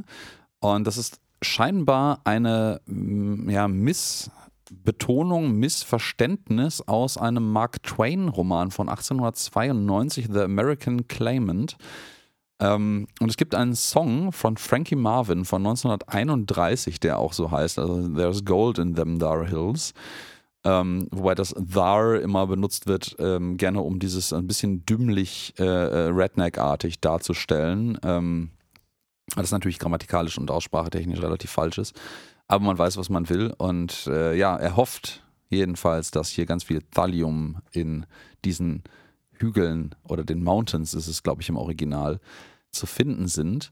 Ähm, schön finde ich auch diese, diese Holzbank, auf der Lila hier mit den Zügeln von dem Ochsen sitzt, auf dem Planet Express Schiff mit Rädern. Ja, ist ein So bisschen. eine, so eine absurde kleine Hupe. genau, da darauf dran wollte ich auch so, hinaus. äh, äh. Ist ein bisschen anachronistisch, diese Hupe. Äh, Diese Hupe ist anachronistisch und dieser, die, wenn man sieht das gleich noch, diesen Gangschalthebel, der ja irgendwie auch keinen Sinn macht, wenn man gerade eigentlich Doch, doch. von, äh, von einem Esel gezogen wird. Wird gleich noch Sinn machen. Ja, die schalten jetzt gleich. Äh, äh, das ist der Gangschalthebel, der im Übrigen eher aussieht wie so ein, wie so ein, wie so ein Hebel, den ich irgendwie aus, aus Dampflokomotiven erwarte. Ja, so, ein- so ein, oder oder Stell, Stellwerk. Stellwerk ist der, ist der Begriff. Also so, ein, so ein schwerer, großer Metallhebel, der so einen, einen eigenen kleinen zweiten Hebel oben dran hat, mit dem man das quasi loskriegt äh, kriegt erst, sodass man ihn bewegen kann. Ja, Bender sieht dann auf der Straße noch so einen Klumpen liegen und sagt, hör mal, ist das nicht Thallium? Gibt dem Professor das und der Professor sagt, ja, muss ich mal probieren und packt das dann so in seinen Mund. Vorher wird noch gesagt, dass Thallium ja eigentlich giftig ist und alle wundern sich, dass der Professor das jetzt futtert. Ja, Aber gerade Amy, ne? Gerade Amy, ja. Und ähm, ja, dankenswerterweise hat der Professor natürlich immer seine, sag ich mal, seine extra Zähne dabei, mit denen er sowas da äh, packen kann. Er sagt, glaube ich, auch, wie die heißen. Ich habe jetzt Die gerade Prospector Teeth. die Prospector Tees, genau, die man halt rausnehmen kann. Und ja, dann gibt es noch einen kleinen Gag am Rande, so von wegen, hör auf zu labern, ihr Zähne, als er sie rausgenommen hat. Ja, die Rede, die, die Zähne klappern dann, was so Gebisse halt immer machen, wenn man sie rausnimmt. Die klappern von alleine. Ja, das wissen kennt wir das. schon seit dem äh, Day of the Tentacle. Und Oh ja. ähm, ja, dann sind wir endlich da, nämlich da, wo man hin will, nach Doge, Doge City. Doge City. Ja. Warum Doge City? Naja, jetzt kommt die erste Referenz auf etwas, was nicht Bitcoin ist, nämlich Doge, Doge, Dogecoin. Dogecoin, ja, Dogecoin. Wir sehen auch gleich noch das entsprechende Tier, aber so weit sind wir noch nicht. Und ähm, die Population von Doge City ist im Moment bei 99 und der, ja, sagen wir mal, ältliche Mann, der da steht und offensichtlich so ein bisschen der Einlasskontrolleur ist, der freut sich schon, guckt einmal so drauf und sagt, jupp, Ihr seht aus wie sieben Betrüger und ein Dorftrottel. Ähm, das referiert natürlich darauf, dass Fry am Anfang sich schon als Dorftrottel bezeichnet hat. Und ja, das passt insoweit ganz gut, würde ich sagen. Ah, heißt Hornswoggle ist tatsächlich Betrüger? Ja, so wurde es jedenfalls in Deutsch übersetzt. Ich denke, es ist ein fancy Begriff für sowas, ja. Ja, das kann gut sein. Das, äh, das habe ich, das hab ich nämlich nach. Äh, Galut erklärt Galut Fry ist ja selber. Tölpel, sowas, Tölpel, ja, ja. Aber Hornswoggle, das habe ich jetzt nicht nachgeguckt und das einfach mal hingenommen. Ähm, ich habe mich dabei gefragt und da habe ich auch leider bis jetzt keine Antwort. Was hat es eigentlich mit diesen ominösen Population irgendwas Schildern an ein Ortshinweisschildern zu tun. Ist das in Amerika wirklich ein Ding? Also ich selber war ja noch nie da, vor allen Dingen, also noch viel weniger im Hinterland. Ähm, und ähm, warum macht man das? Ist das irgendwie so ein, ist das so ein, so ein vielleicht in alter Zeit ist das, könnte das ein Hinweis gewesen sein darauf, hier ist irgendwie Infrastruktur da, hier sind viele Leute, das heißt, es gibt irgendwie Möglichkeiten. Vielleicht. Ich meine, was ist da, wenn da Population 5 steht? Das wird ja doch nicht mehr. ja, da geht ja keiner freiwillig hin. Ja, also ich, hab, ich war Außer zwar schon, hast keinen Bock auf Leute. Ich war zwar schon in Amerika, aber das habe ich jetzt noch nicht gesehen. Ähm, ja, wenn ihr das wisst, dann sagt uns mal Bescheid. Wir sind immer offen für Vorschläge. Ja, Aber oder Input-Hinweise. Mhm. Jetzt muss man sich noch schnell seinen Hut aufsetzen, dann ist es pretty lawless out hier. Mhm. Und alle setzen sich eben so ein äh, Ding auf und dann gibt Lia richtig Gas mit ihrem Hebel, geht nämlich auf Höher und plötzlich machen die Ochsen richtig Gas. Und los ja, geht's. Ja, ja. Hast, du, hast du gesehen, und ich habe es leider gerade nicht gesehen, was auf dem, auf dem Hebel noch steht an Optionen? Sieht man es überhaupt? Ich, ist das nicht ich so? weiß es nicht. Man kann es nur. Nee, es gibt ah, nur genau. RP und D, also quasi für die Automatikschaltung. Ja, ja, Reverse Park and Drive. Und genau. dann gibt es noch Hyar. Das ist quasi der Turboost, der Nachbrenner sozusagen. Sehr schön. Warum, ja. warum auch immer ein Ochsenkarren eine Gangschaltung hat. Ähm, ja, dann, dann stirbt hier noch der Goldschürfer, der gerade die Doge City Population auf 107 angehoben hat und im Sterben haut er quasi mit seiner mit seiner Axt noch die 7 runter, sodass dann eine 6 draus wird. Ja, mit seiner Hacke. Ja. Äh, mit seiner Spitzhacke, ja. Und dann kommt man an, hier sehen wir nochmal schön, das sind zwei Ochsen, weil wir haben ja so eine Draufsicht. Das ja. ist auch so eine typische Sicht, wie man sie in vielen Westernfilmen sieht, wo eben die Neuankömmlinge auf der Hauptstraße, das ist ja immer so angeordnet, links und rechts sind diese Holzbuden und äh, in der Mitte man kommt sie dann auch quasi, Häuser. Ja, ja. Aber so Holzhäuser halt wie im Wilden Westen. Hier sehen wir übrigens auch schon einige Namen, die da über diesen Holzhäusern stehen. Mhm. Nämlich auf der einen Seite Wall ET, also Wallet. Das ist ja relativ nachvollziehbar, weil es gibt ja eine Wallet eben für diese ganzen äh, Bitcoin-Geschichten und so. Und ist, ähm, erstens gibt es das, zweitens habe ich mich gefragt, ob das eine ET und Wally-Referenz sein sollen. Könnte auch sein, aber Wallet ist natürlich ja, ja, naheliegend. natürlich, das ist das, das äh, Bitcoin-Wallet. Ja. Dann haben wir daneben noch die E-Mail, glaube ich. Ja, das ist das Post Office, das Mail, was dann genau. E-Mail ist. Einfach, es muss alles digital sein. Und, und eben BTC, ETC, ähm, das steht wahrscheinlich für Bitcoin und ja, so e sonstiges. Ja, also ich hätte äh, ähm, EXC erwartet, also Bitcoin Exchange, aber es ist Bitcoin ETC, also es ist einfach nur, vielleicht ist es der Gemischtwarenhändler und dann Pannen auf Bitcoin ja, darauf. Bitcoin etc. etc. Genau. Und sonstiges. Ähm, ich, Fällt dir im Übrigen auf, dass in dieser Frontansicht das größten Scaling von dem Planet Express Schiff zu den darauf sitzenden Personen wieder vollkommen anders ist? Also es ist jetzt, jetzt ist es, es ist größer. Passender. Also die Leute sind viel, viel kleiner. Es ist zugegebenermaßen auch so eine Fisheye-Perspektive aus, aus Höhe der Ochsen nach oben ge gefilmt, in Anführungsstrichen. Ja, aber trotzdem, wenn man jetzt mal gucken würde, wenn diese Klappluke aufgehen würde, das Planet Express Schiff, da wird der Ochse wahrscheinlich nicht durchpassen oder wenn nur mit viel Mühe. Also dementsprechend ja, ja, so richtig richtig passt das immer noch nicht. Naja, wir sehen auf jeden Fall noch weitere, nämlich den Doc Fiesta, Only Healthcare West of the Picos. Ähm, ja, der Arzt halt, der später auch noch eine Rolle spielen wird, aber noch ist er am Leben, auch wenn wir ihn noch nicht sehen. Jo. Wolltest du da noch? Du hast gerade so auf deinen Notizen Ich, ich gucke gerade, weil ich habe vergessen nachzugoogeln, was PECOS heißt. Achso, Und okay. PECOS ist das Provider Enrollment Chain and Ownership System. Äh, das ist so ein Medicare äh, äh, Ding. Das ist wahrscheinlich so eine Art Aber, von Krankenversicherung, die ja. es hier nicht gibt und dementsprechend Only Healthcare West of the Picos. Ja, ja, das ähm, ist so ein Ding, genau. So, weiter geht's. Dann sehen wir noch Lazy B, den Lazy Bitcoin. Gut, und dann eben noch so ein paar, ja, Cowboys, die da rumstehen. Ne? Wie man das eben so sieht, gerade wenn man frisch im Phantasialand war, da gibt es das auch zu sehen, aber eben auch im Wilden Westen, so wie man sich das heute vorstellt. Ja, äh, es hat auch irgendjemand echt nicht gut Planet Express hinten auf das Planet Express Schiff geschrieben, Nein. weil das alles, das, das sieht ganz schön sketchy aus. Da steht nämlich Plahet. Also es ist kein N, sondern es ist ein H. Ja, das sieht so aus, als hätte man sich das Planet Express Schiff äh, als Modell irgendwie in China gekauft oder so. Ja, oder ist eigentlich für eine, ein Modell oder eine Grafik hier verwendet, die für einen viel, viel kleineren Distanzshot gedacht ist, sodass genau. man eh nicht sehen kann, was da passiert. Und das Express, das E von Express, das mittlere, das sieht auch irgendwie wie so ein, wie so ein Wie eine Set Sanduhr oder, oder eine sowas. Sanduhr aus. Mhm. Ganz, ganz komisch. Stimmt. Die ganzen Lüftungsschlitze hinten und die Tür und die Treppe an der Seite sind auch ziemlich schräg und irgendwie die Perspektive von den Bullaugen ist bei jedem eine andere. Ja, und auch die Tür, die ist so klein, da könnte keiner durchgehen. Also das ist einfach absurde Perspektive. Ganz komisch. Ähm, was ich schön finde in dieser Szene, das, dadurch, dass wir das jetzt im Hintergrund ohne Ton gucken, hört man das leider nicht. Ähm, hier ist so ein, so ein Hahn oder ein, ein, ein Tier, Miep, miep. äh, genau, in einem Käfig, der vorne äh, hängt. Man sieht nämlich diese Szenerie, wie die durch die Straße fahren, jetzt von der Seite aus der, aus der Veranda von irgendeinem dieser angrenzenden Häuser und da hängt so ein Vogelkäfig. Und das ist ein Vogel, der macht genau das, was Christian gerade gemacht hat. Miep, miep. Und das ist natürlich der, der Warner Brothers Roadrunner. Fand ich super als Kind. Roadrunner und Coyote fand ich immer Mhm. toll als Kind. Habe ich immer gern gesehen, muss ich wirklich sagen. Fand ich mit die besten Sachen von Warner Brothers zu dem Zeitpunkt als Kind. Also wirklich, Genau, wirklich das nett. äh, äh, Ding gibt's, also in Roadrunner gibt es ja auch tatsächlich, das ist ja auch wirklich ein, ein, ein äh, Vogel, Ja? der existiert. Ja, ja, ja, ja, das ist, Oh, der heißt nicht so. im Englischen heißt der Roadrunner tatsächlich. witzig, ja, okay. Ich suche gerade, wie heißt denn der auf Deutsch? Die Rennkuck, Rennkuckuck heißt der. Aha, Auf okay. Deutsch, Gut, ja. wieder was gelernt.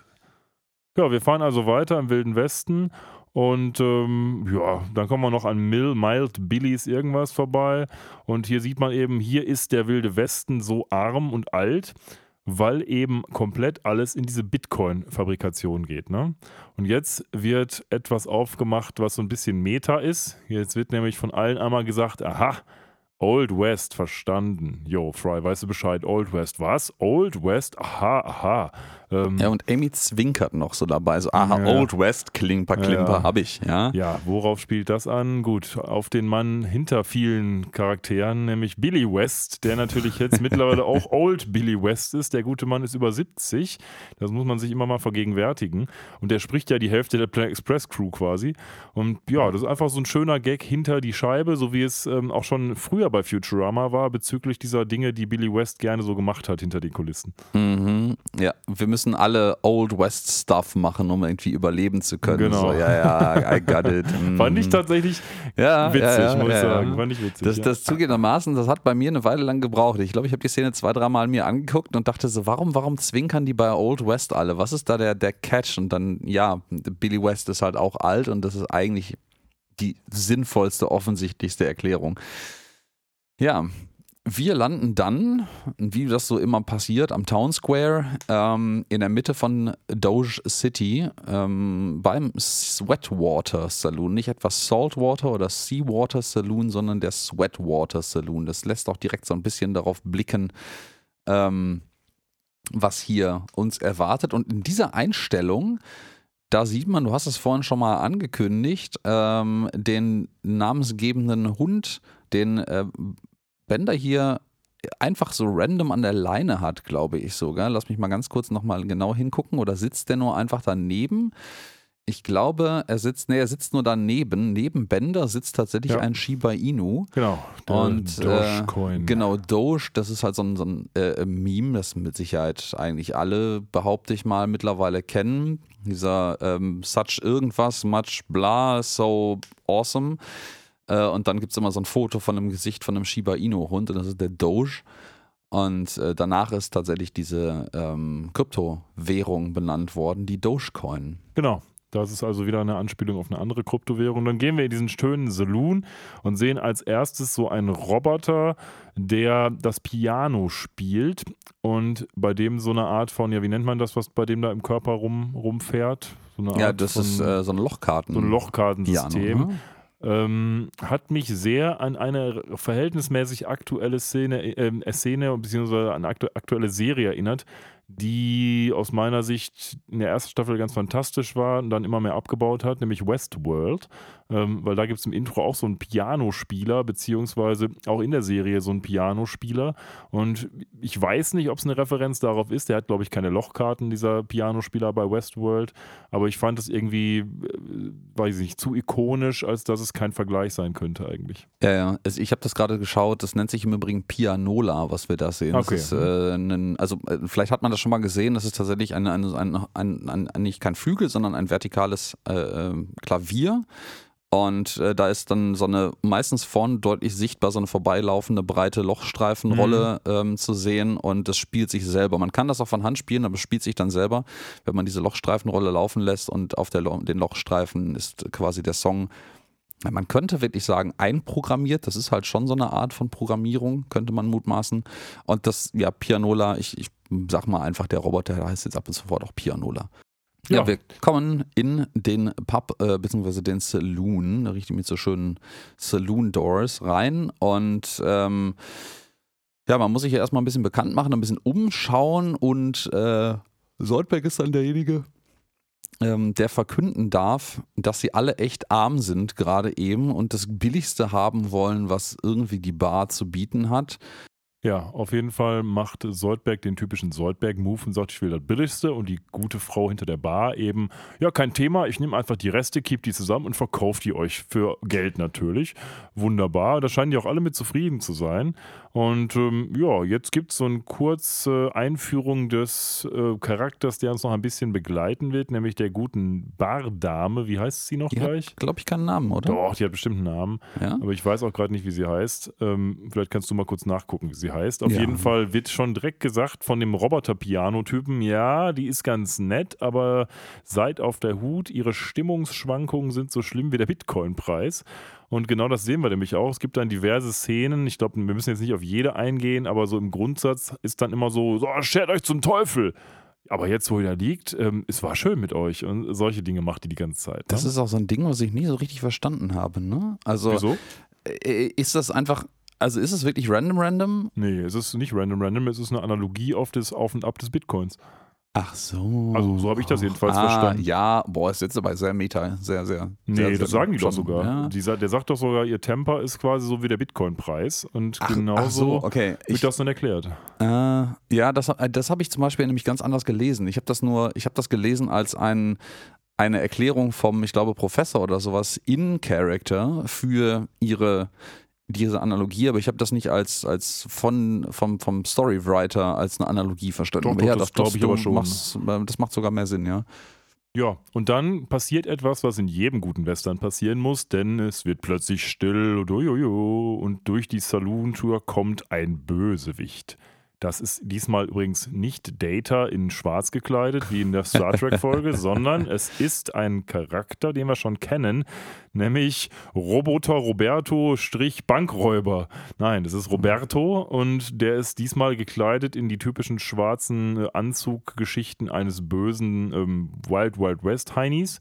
Und er hat diesmal etwas ganz Besonderes dabei, denn wenn wir uns an die Folgen erinnern, die wir schon hatten mit ihm, er hat eigentlich ja immer ein Messer dabei und diesmal hat er kein Messer dabei, jedenfalls kein klassisches Messer, sondern eine Messerpistole, also eine Pistole, die mit Messern schießen kann sozusagen. Ja, die er invented stole hat, also die er, die er ähm, erfunden geklaut hat. Ja, wir erinnern Geklaut uns auch, erfunden. schöne Grüße an Squall aus Final Fantasy VIII mit seinem Gunblade. Das war so ähnlich. Das konnte zwar keine Schmerter schießen, aber hatte zumindest eins unter der Knarre angebracht. Das, das Schöne ist, das Ding macht doch die ganze Zeit wirklich Knarrengeräusche, wenn das abfeuert, aber er macht die ganze Zeit auch Kapau, Kapau, Piau. Ja, und das lädt, glaube ich, auch nie nach, obwohl Nee, nee, es das diverse Messer äh, abschießt. Genau, das, das Revolver-Ding sie vorne, also der, der Trommel von dem Trommelrevolver, den, den das Ding nachbilden soll, ein riesengroß, der dreht sich nie. Äh, die Bardame heißt im Übrigen Delilah. Ah, Delilah, okay. Delilah. Hm. Ich überlege gerade, ob ich einen Charakter kenne, der Delilah heißt. Don't Nicht know. wirklich. Ja, dann haben wir noch einen ganz kurzen weiteren äh, Plotline, ähm, die, ähm, ja, die, die hier äh, aufgegriffen wird, nämlich Bender, der sich äh, bei so einer random draußen vor der Tür vom Saloon stattfindenden äh, ähm, ja, Auktion unter freiem Himmel ein, ein Eselchen schießt. Also der ähm, ist irgendwie, wird ja angepriesen von so einem Herrn, ist irgendwie perfekt, um, um Bitcoins zu ziehen, wie auch immer das gehen soll.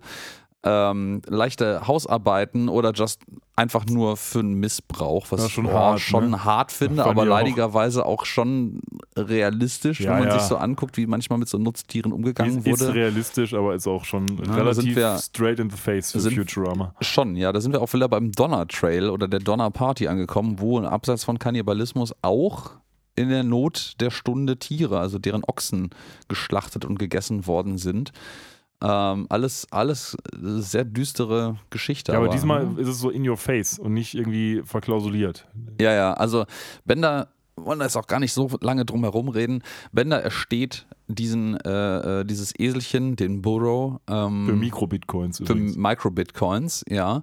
Da komme ich nachher nochmal drauf zu sprechen, dass das nicht so ganz konsistent behandelt wird auch.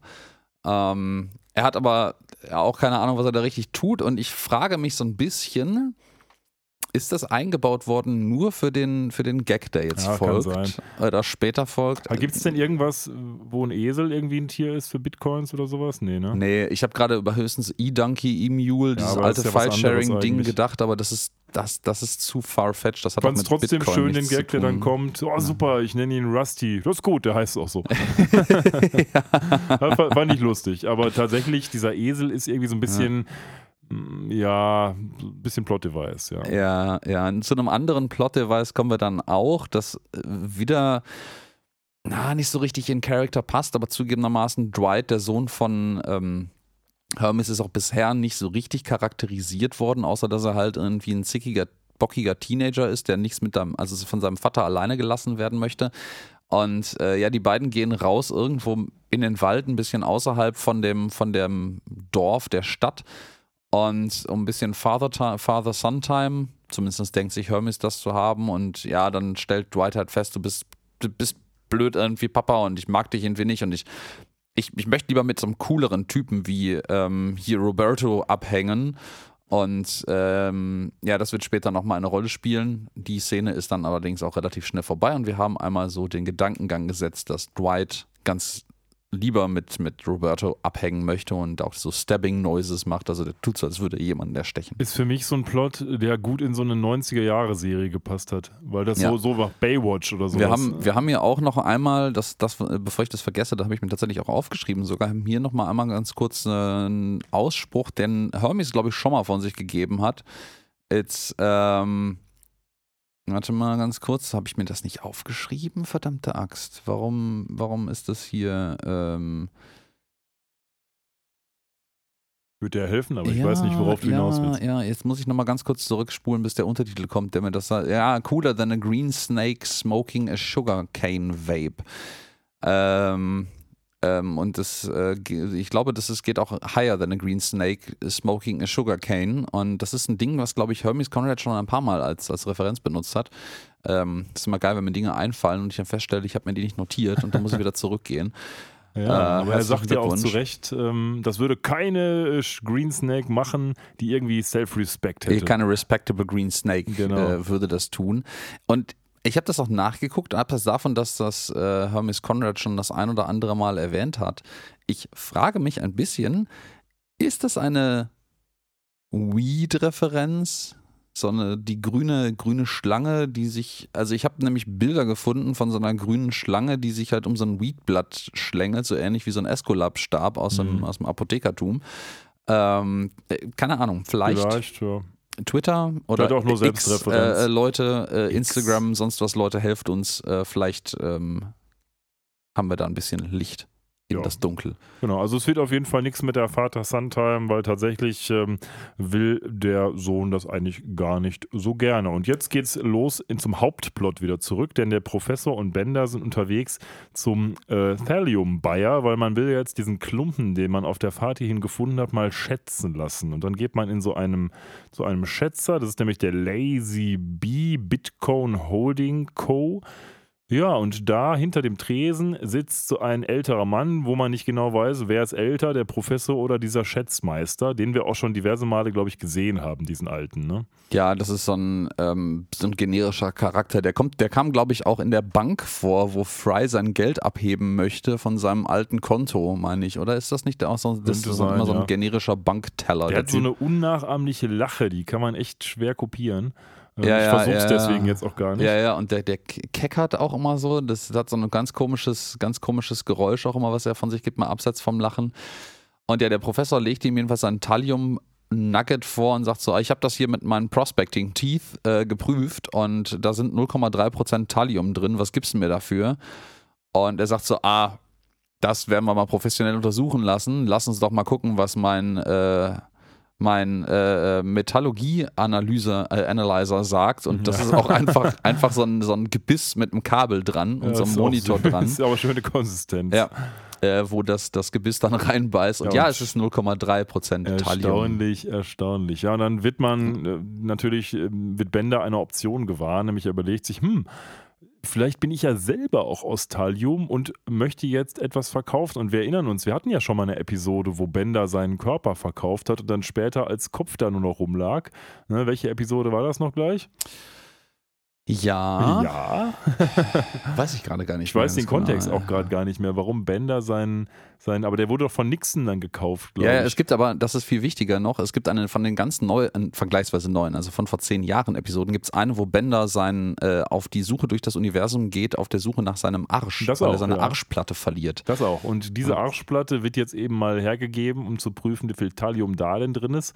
Ist aber so ein verschwindend geringer Anteil, dass die direkt wieder zurückgegeben wird von diesem Schätzer. Und Bender dann auch so schön sagt, hm, könnte der mein Arsch denn vielleicht auf andere Weise behilflich sein? Und das ist natürlich auch eine nette Referenz so auf diese, ja, sag ich mal, in dem Alter, äh, in dem Alter, in der Zeitspanne wahrscheinlich eher bei den sogenannten damals noch Vibes-Bildern verbreitet, dass man halt versucht hat, irgendwie auf anderem Wege seine Sachen zu bekommen. Fand ich Ja, eigentlich ganz ja, süß. ja. ja, wir haben ja hier auch das, das, ähm, das haben wir gerade gar nicht erwähnt, das Hinterhof, äh, hinter Backroom äh, Im Saloon, Brothel, ja, dem Saloon. Da finde ich da die Diskussion zwischen Fry und dem ähm, Piano sehr, an, sehr, sehr lustig, wo Fry einfach nicht checkt, was das, der Piano-Player ihm irgendwie sagen müsste, dass da halt ein Bordell hinter, im Hinterzimmer ist und er, er kapiert es einfach nicht. Das übrigens auch wieder völlig weird auf Deutsch übersetzt wurde, weil Echt? da werden Begriffe benutzt, die überhaupt nichts mit dem zu tun haben, was die auf Englisch sagen. Die sagen irgendwie, was? Das Fitnessstudio? ja, ja, das Fitnessstudio und solche Sachen. Also Ah, das ist einfach, schlecht. ich schlecht, weiß nicht schlecht, warum, aber sie haben irgendwas anderes genommen. Keine Ahnung. Ja. Gut, der So. Professor kriegt jetzt 100 Micro-Bitcoin für seinen Nugget Ja, oder auch nicht. oder auch nicht. Warum nämlich? Na, warte mal, also das, ähm, das werden wir gleich sehen. Und ähm, ich finde es im Übrigen ein kleiner Blooper, ist der, der Arsch von Bender, den er hier auspackt, um, um bewertet werden zu lassen. Der hat im Übrigen auch so eine Aussparung, die, glaube ich, in dieser Episode, wo er auf der Suche nach seinem Arsch ist, hinzugefügt wirkt und hier konsistenterweise noch dabei behalten wird. Immerhin. Und als das äh, Metallurgie-Prüfgebiss in seinen Arschplatte beißt, die er gerade abgenommen hat, äh, tut ihm auch der Arsch einmal weh. So, Ja. au, als wenn ihm wirklich irgendjemand in den Arsch gebissen hat. Ähm, kleiner Blooper an der Stelle, auf dem Metallurgie-Meter äh, ist auf dem Display 0,0% TI zu sehen. Ähm, vorhin auch schon 0,3% TI, als das äh, Gebiss in das äh, Nugget gebissen hat zum Prüfen. Und TI ist Titan. Also das ist äh, TH wäre Thallium eigentlich als äh, Abkürzung im Periodensystem der Elemente. Hatten wir auch Ähm, vorhin mal gesehen. haben wir, ja, ja, genau. Wir haben es vorhin ja groß gesehen, da war es richtig. Hier ist es aus irgendeinem Grund ein T, TL wahrscheinlich. Wahrscheinlich ist es ein kleines L ja, und sein. so ein Thallium heißen, ist aber trotzdem falsch. Ja gut, aber es heißt falsch, dann heißt es einfach nur auf dem Gerät abgekürzt Thallium. Ja, auf einem Metallurgiedetektor, ähm, pff, ja, kann man machen. Ja. Ja, jedenfalls, dann gibt es die schöne Anspielung von Bender ähm, über seinen Arsch, der noch andere Dinge zur Verfügung stellen könnte. Und der meinte so, ja, es wäre wär eine gute, eine gute Bratpfanne, ne? Weil irgendwie Dinge zu braten bringt mich zum Lachen. Ich habe das Gefühl, die haben einfach nur Vorwände gesucht, um dieses absurde Lachen von diesem Typen zu machen. Kann ich glaube, sein, mehr ja. Witz ist da nicht hinter. Nee, der hat einfach, glaube nicht. vielleicht ist es, wahrscheinlich ist es auch wieder Billy West oder irgendwer, der sich ein absurdes Lachen ausge, ausgedacht hat. Und sie dachten sich, Hm, lass mich Das- mal googeln, wer den Typen das spricht. machen wir, das machen wir bis zum Erbrechen. Und ja, zum Thema 100 Microbitcoins. Ähm, man sieht dann, wie der ein Tablet rausholt und so, ein, so eine Swipe-Geste auf dem, auf dem Display von dem Tablet macht, ähm, um Bender bzw. Bender und dem Professor Geld rüber zu schicken. Und Bender hat das scheinbar direkt eingebaut, dass er das, diese Bitcoins empfangen kann. Und da ist eine Microbitcoin drauf. Und bei ihm kommt auch nur eine Microbitcoin an. Äh, die haben keine 100 Microbitcoins dafür gekriegt. Es ist, ich, ich glaube, das ist wahrscheinlich einfach ein Goof oder ein Continuity Error. Guck mal, soll ich noch mal eine Sekunde für dich zurück machen, dass Nee, du das auf gut. dem, auf dem Display auch noch einmal sehen kannst? Ähm, und wer spricht ihn? Äh, Konnte ich noch nicht rausfinden, weil dieser Typ irgendwie den Namen habe ich noch nicht gefunden. Aber gut. Wir werden es Ja, da sieht man das Ja, gerade tatsächlich. einmal. Es mhm. ist, äh, sind keine 100 Microbitcoins, das sind nur das ist eine Microbitcoin. Ja, dann gibt es noch einen kurzen Plausch darüber, wer denn hier alles macht und die, sag ich mal, diese ganzen, das ganze Thallium dann entsprechend verwertet. Das macht auch dieser Typ. Der hat dann so einen Automaten, da kommen direkt die Mikrochips raus, wunderbar, und fallen dann in so eine Mhm. Kiste. Ähm, ja. Ja, ich kann, das ist, glaube ich, auch schon so ein bisschen eine Referenz auf die Zeiten damals, wo es halt einfach nicht spezialisierte äh, Großindustrielle für jeden noch so kleinen Schritt irgendwie gibt, sondern wo das halt alles so Ein-Mann-Armeen waren. Ähm, Alleinunterhalter könnte man auch sagen. Ähm, Heutzutage ist man bei solchen Läden ja immer direkt skeptisch. Man geht in so einen Laden rein und wenn einer nicht auf irgendwas spezialisiert ist, denkst du der direkt, der kann eigentlich nichts. Das Ja, ist ja, irgendwie genau. doof irgendwie für heutige Verhältnisse, aber eigentlich war das ja typischerweise früher ganz normal. Ich meine, es gab Äh, auch ja, ja. Kaufhof und sowas. Also Ja, ja, und äh, da muss man allerdings dann auch sagen, äh, damals konnten die die einzelnen Sachen, die sie gemacht Ja, ja. haben, meistens relativ gut. Der Eben. Preis war jetzt nicht unbedingt immer irgendwie der beste, aber die hatten auch Ahnung davon. Also ich erinnere mich auch noch so an Ze- Zeiten, wo äh, diverse große Kaufhausketten auch noch eine HiFi-Abteilung hatten, Klar. wo erstens noch äh, okaye Sachen da standen und nicht nur Schrott. äh, Und die Leute auch noch Ahnung von dem Scheiß hatten und Bock hatten, dich zu beraten. Also das, das war durchaus ein Ding. absolut. Ne? Ja, stimmt Wobei schon. die jeweils für sich natürlich spezialisiert waren. Also jede Abteilung für sich hätte sie auch einfach in so einen Einzelladen stopfen können und sagen Ja, ja. können, das jetzt hier einen, weiß ich nicht, Karls Elektronikbedarf oder so. Ja, das stimmt. Ähm, das äh, geht auch. Aber ja, der, das denke ich, das ist eine nette Anspielung darauf. Ähm, der hat vor allen Dingen hat er so einen Ofenhandschuh noch dabei, als würde er gerade frisch, wäre das so ein, so ein Tante-Emma-Laden, so eine, so eine alte Dame eigentlich, die gerade so frisch gebackene Omas Plätzchen irgendwie holt. Und ja, er demonstriert hier, dass er, und da kommen wir zu der nächsten Cryptocurrency, Ja, ähm, mit dem gerade frisch aus dem Nugget gepressten Chip. Äh, den steckt er in so ein Server-Rack rein und sagt so, oh, ich habe ein, direkt eine neue Bitcoin gefunden. Und er sagt so, oh, nee, scheiße, ist bloß nur wieder so ein verdammtes Ethereum. Und äh, Ethereum ist halt äh, auch eine weitere Cryptocurrency. ja, auch hier wird mit dem Namen ja nicht hinterm Berg gehalten. Nee, nee, die das machen ist- es zumindest konsistent. Es ist alles konsistent. Bitcoin, da hatten wir Dogecoin und Ethereum. Ich bin mir nicht ganz sicher, ich bin da nicht ganz so firm in der Materie, ob der Witz auf Ethereum hier vielleicht ist, dass Ethereum nie wirklich einen relevanten Marktwert erreicht hat und deswegen ist halt nur ein verdammtes Ethereum und kein Bitcoin ja, hier ist. zumindest wohl unterm Bitcoin, aber auch das ist jetzt Stochern im Nebel. Ich vermute mal, er war nie so teuer wie der Bitcoin, ja. Ja, ja, wir sehen dann nochmal einen, einen weiten Schuss, äh, weiten Schuss, einen White Shot, also eine, eine, eine, eine, Aufnahme, verdammte Scheiße, ähm, von der Stadt und wir sehen, wie Soldberg äh, bei seinem mutmaßlichen Amtskollegen anklopft, nämlich äh, dem Doc im, am Ort und stellt fest, der Doc Fiesta ist nicht wirklich der, der universalgelehrte Arzt, wie man das eigentlich in so einem wilden Westendorf äh, erwarten würde, sondern der ist Psychologe. Ja, und natürlich braucht ein Psychologe oder Psychiater auch Patienten und wer würde sich da eher anbieten als Roboter Roberto Bankräuber? Ähm, der kommt nämlich da rein und sagt, hör mal Doc, hier, ich bin wieder Mhm. da, boah, war eine schlimme Woche auch und dann sagt der Doktor zu ihm noch, ja, hör mal, ich habe hier den Soldberg als Kollegen dabei, ist doch nicht schlimm, oder? Und dann flippt der Roberto vollkommen, oh, was, das ist ja wohl nicht wahr. Hey, well, you patient doctor, ähm, confidential, du weißt, Vertraulichkeit, Patient Doctor Confidentiality. Confidentiality ja. ist Also das die Wort. Ver äh, äh, Verschwiegenheit. Und dann geht's los. Was macht Roberto, wenn ihm was nicht passt? Er zieht sein Messer, aber diesmal zieht er seine Messerpistole und schießt dem guten Doktor einfach mal in den Kopf oder wo auch immer hin. Auf jeden Fall ja, man sieht das tot. nicht genau, aber man hört nur so ein. Ja. Und äh, ja, Soldberg macht das Beste aus der Situation, äh, geht vorne hin, streicht den Namen Fiesta durch und jetzt ist er Doc Soldberg, der einzige Medical Guy in der Stadt. ja, äh, ich kann mir gut vorstellen, dass das, auch wenn auch etwas überzeichnet, vielleicht auch in der Realität im Wilden Westen so an der einen oder anderen Stelle passiert sein könnte. Dass so, der Oh. Doktor ist tot, lang lebe der Doktor. Naja, es gibt einfach, glaube ich, nicht so viele Ärzte dort und da wird wahrscheinlich dann ein neu hinzugekommener Arzt auch schnell äh, akzeptiert worden sein, ne? wenn einer Ja, tot gut, ist. es ist halt, ja einen. Äh, ich habe letztens auch noch, ich, schöne Grüße gehen raus an Weird Crimes, den Podcast, eine Episode von euch gehört, ähm, wo äh, es um so einen, so einen den, den Ziegenhodendoktor ging. So einen. Quacksalber-Typen, äh, äh, gar nicht so, so, so, so, so lange her.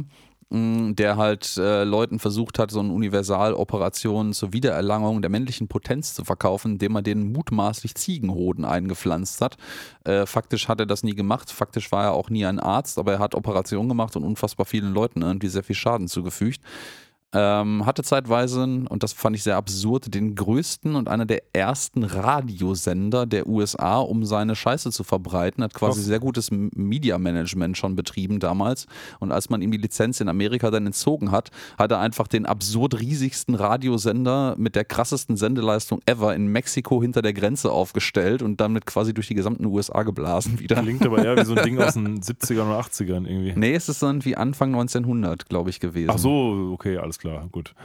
Ja, gut. Also der Doktor ist tot, es lebe der neue Doktor, würde ich mal sagen. Und dann, wie geht's dann weiter? Ja, mal gucken. Ja, dann gehen wir mal weiter. Ja, Ben, der, der, der Soldberg tut sich hier wieder mit ähm, ja, fachlicher Unkenntnis hervor. Er möchte nämlich äh, alles operieren und machen, was man mit einer Knochensäge tun kann. Äh, kleiner Hinweis, äh, der, ein netter Hinweis am Rande, der Late Dr. Fiesta liest bis kurz vor seinem Ableben äh, Leben noch äh, The Borax Kid vs. Doc Fiesta. Ja, auch gut, ne? Also, Also der Borax-Kid scheint echt eine Nummer zu sein hier, ne? ja, der scheint vor allen Dingen mit allen möglichen Leuten kooperiert zu haben, um sie in seinen Geschichten unterzubringen. Ne? Ja, auch Na das gut. ist so ein, vielleicht so ein Ding, was. Ich, ich kenne jetzt keinen Comic, wo das so ist, aber naja, gut, auf jeden Fall. Hat jetzt der Soldberg einen neuen Laden. Und Ja. ja, ähm, ja dann geht's weiter ähm, mit dem Saloon. Da ist nämlich jetzt mittlerweile Lila als Prostituierte Schrägstrich Barkeeperin angestellt, aber auch nur deswegen, weil Amy ihr quasi gesagt hat, du kannst das doch eh nicht. Und Ja, da musste viel- sie natürlich drauf springen, ne? Genau, viel besser noch. Ähm, sie hat ja das, nachdem die äh, ursprüngliche Bar-Roboter-Dame von Roberto erschossen, stochen wurde, ähm, hat sie direkt ein Angebot von Delilah bekommen Genau. als Prostituierte und Bedienung. Und äh, dann sagte Amy ihr immer, du hast doch überhaupt keine Qualifikation als Bedienung. Genau. Sie, sie hat nicht in Frage gestellt, dass Lila eventuell eine äh, ähm, ja, Prostituierte äh, sein Prostituierte sein könnte, sondern nur, dass sie nicht bedienen kann. Läuft aber nicht so gut im Prostituiertengeschäft und das findet Lila auch gar nicht so geil, weil sie zwar natürlich mit niemandem ins Hinterzimmer gehen würden wollen, äh, wollen Aber sie würde würde. es zumindest als Kompliment nehmen, wenn es jemand fragt. Und dann rückt ins Blickfeld plötzlich der, um den es hier äh, in vielen Comics schon gegangen ist, nämlich der Borax Kid. Ja, das Borax Kid. Und äh, Lila warnt Fry noch vor ihm, so, boah, das ist, ich habe gehört, dass der, dass der einen beim Pokern betrügt. Und der ist nur so ein niedriges, einfaches Basismineral, was tatsächlich sogar richtig ist Ja. äh, für Borax. Und ja, Fry in seiner Naivität direkt, geht direkt hin und wird dann irgendwie von ihm auch gefragt, direkt, ob er was spielen möchte. Das ist eine Poker-Variante. Ich weiß gar nicht, wie er es genannt hat, aber es heißt halt nicht Poker und deswegen denkst du, ah, weißt du, ich bin total down damit, alles mit dir zu zocken, was nicht Poker ist, weil da betrügst du ja. Und er verliert. Natürlich. Und dann kommt etwas, äh, was kommen muss, denn der Borax Kid hat ja auch seinen Sidekick dabei, den Mumbler oder wie heißt der? Weil der halt nur so Mumble, Mumble heißt er einfach nur. Ja, der, der murmelt einfach und nur. draußen auf der. Straße gibt es dann irgendwie eine große Schießerei. Dann kommt Roberta und sagt: Hör mal hier, ich habe gehört, der Sheriff, aka The Borax Kid, ist in Town. Ja, ja. Und Borax Kid offenbart sich hier schon als jemand, der vielleicht nicht ganz so tapfer ist, denn er sagt erstmal zu dem Mumbles: Hör mal, Mumbles, geh mal gucken, was da los ist. Mumbles, Setz mal Mumbles vorher dahin. meinen Hut auf, Genau, damit du so aussiehst genau. wie ich. Ja. Das ist nämlich sein großes Steckenpferd. Und ähm, ja, der geht dann raus und es passiert, was passieren muss. Messer, Messer, Gedärme rein, Gedärme raus. Und der Hut fliegt wieder rein Mit Messer. mit Messer und Mumbles ist dead. Und Mumbles ist eigentlich gar nicht dead, aber der soll bitte schön auch nicht mit dem Soldberg jetzt mal argumentieren, wer tot ist, weil ein Soldberg das sagt, dann stimmt das schon. ne? Genau, Soldberg ist jetzt halt der große, der große Town Doctor und ähm, bestimmt jetzt, dass Mumbles tot ist. Genau. Wobei das, glaube ich, auch tatsächlich ja so war. Also, wenn der Typ sagt, du bist tot, dann hast du bitte schön auch tot zu sein. Also, Ja, das, da will ich auch nicht wissen, wie viele, wie viele unliebsame Leute dann da irgendwie zur Seite geschafft worden dafür gab es sind, doch die indem der Glocke im Grab. Doktor dann vielleicht nochmal noch mal nachgeholfen hat. Oh ja, und das und das auch. Ja, ja.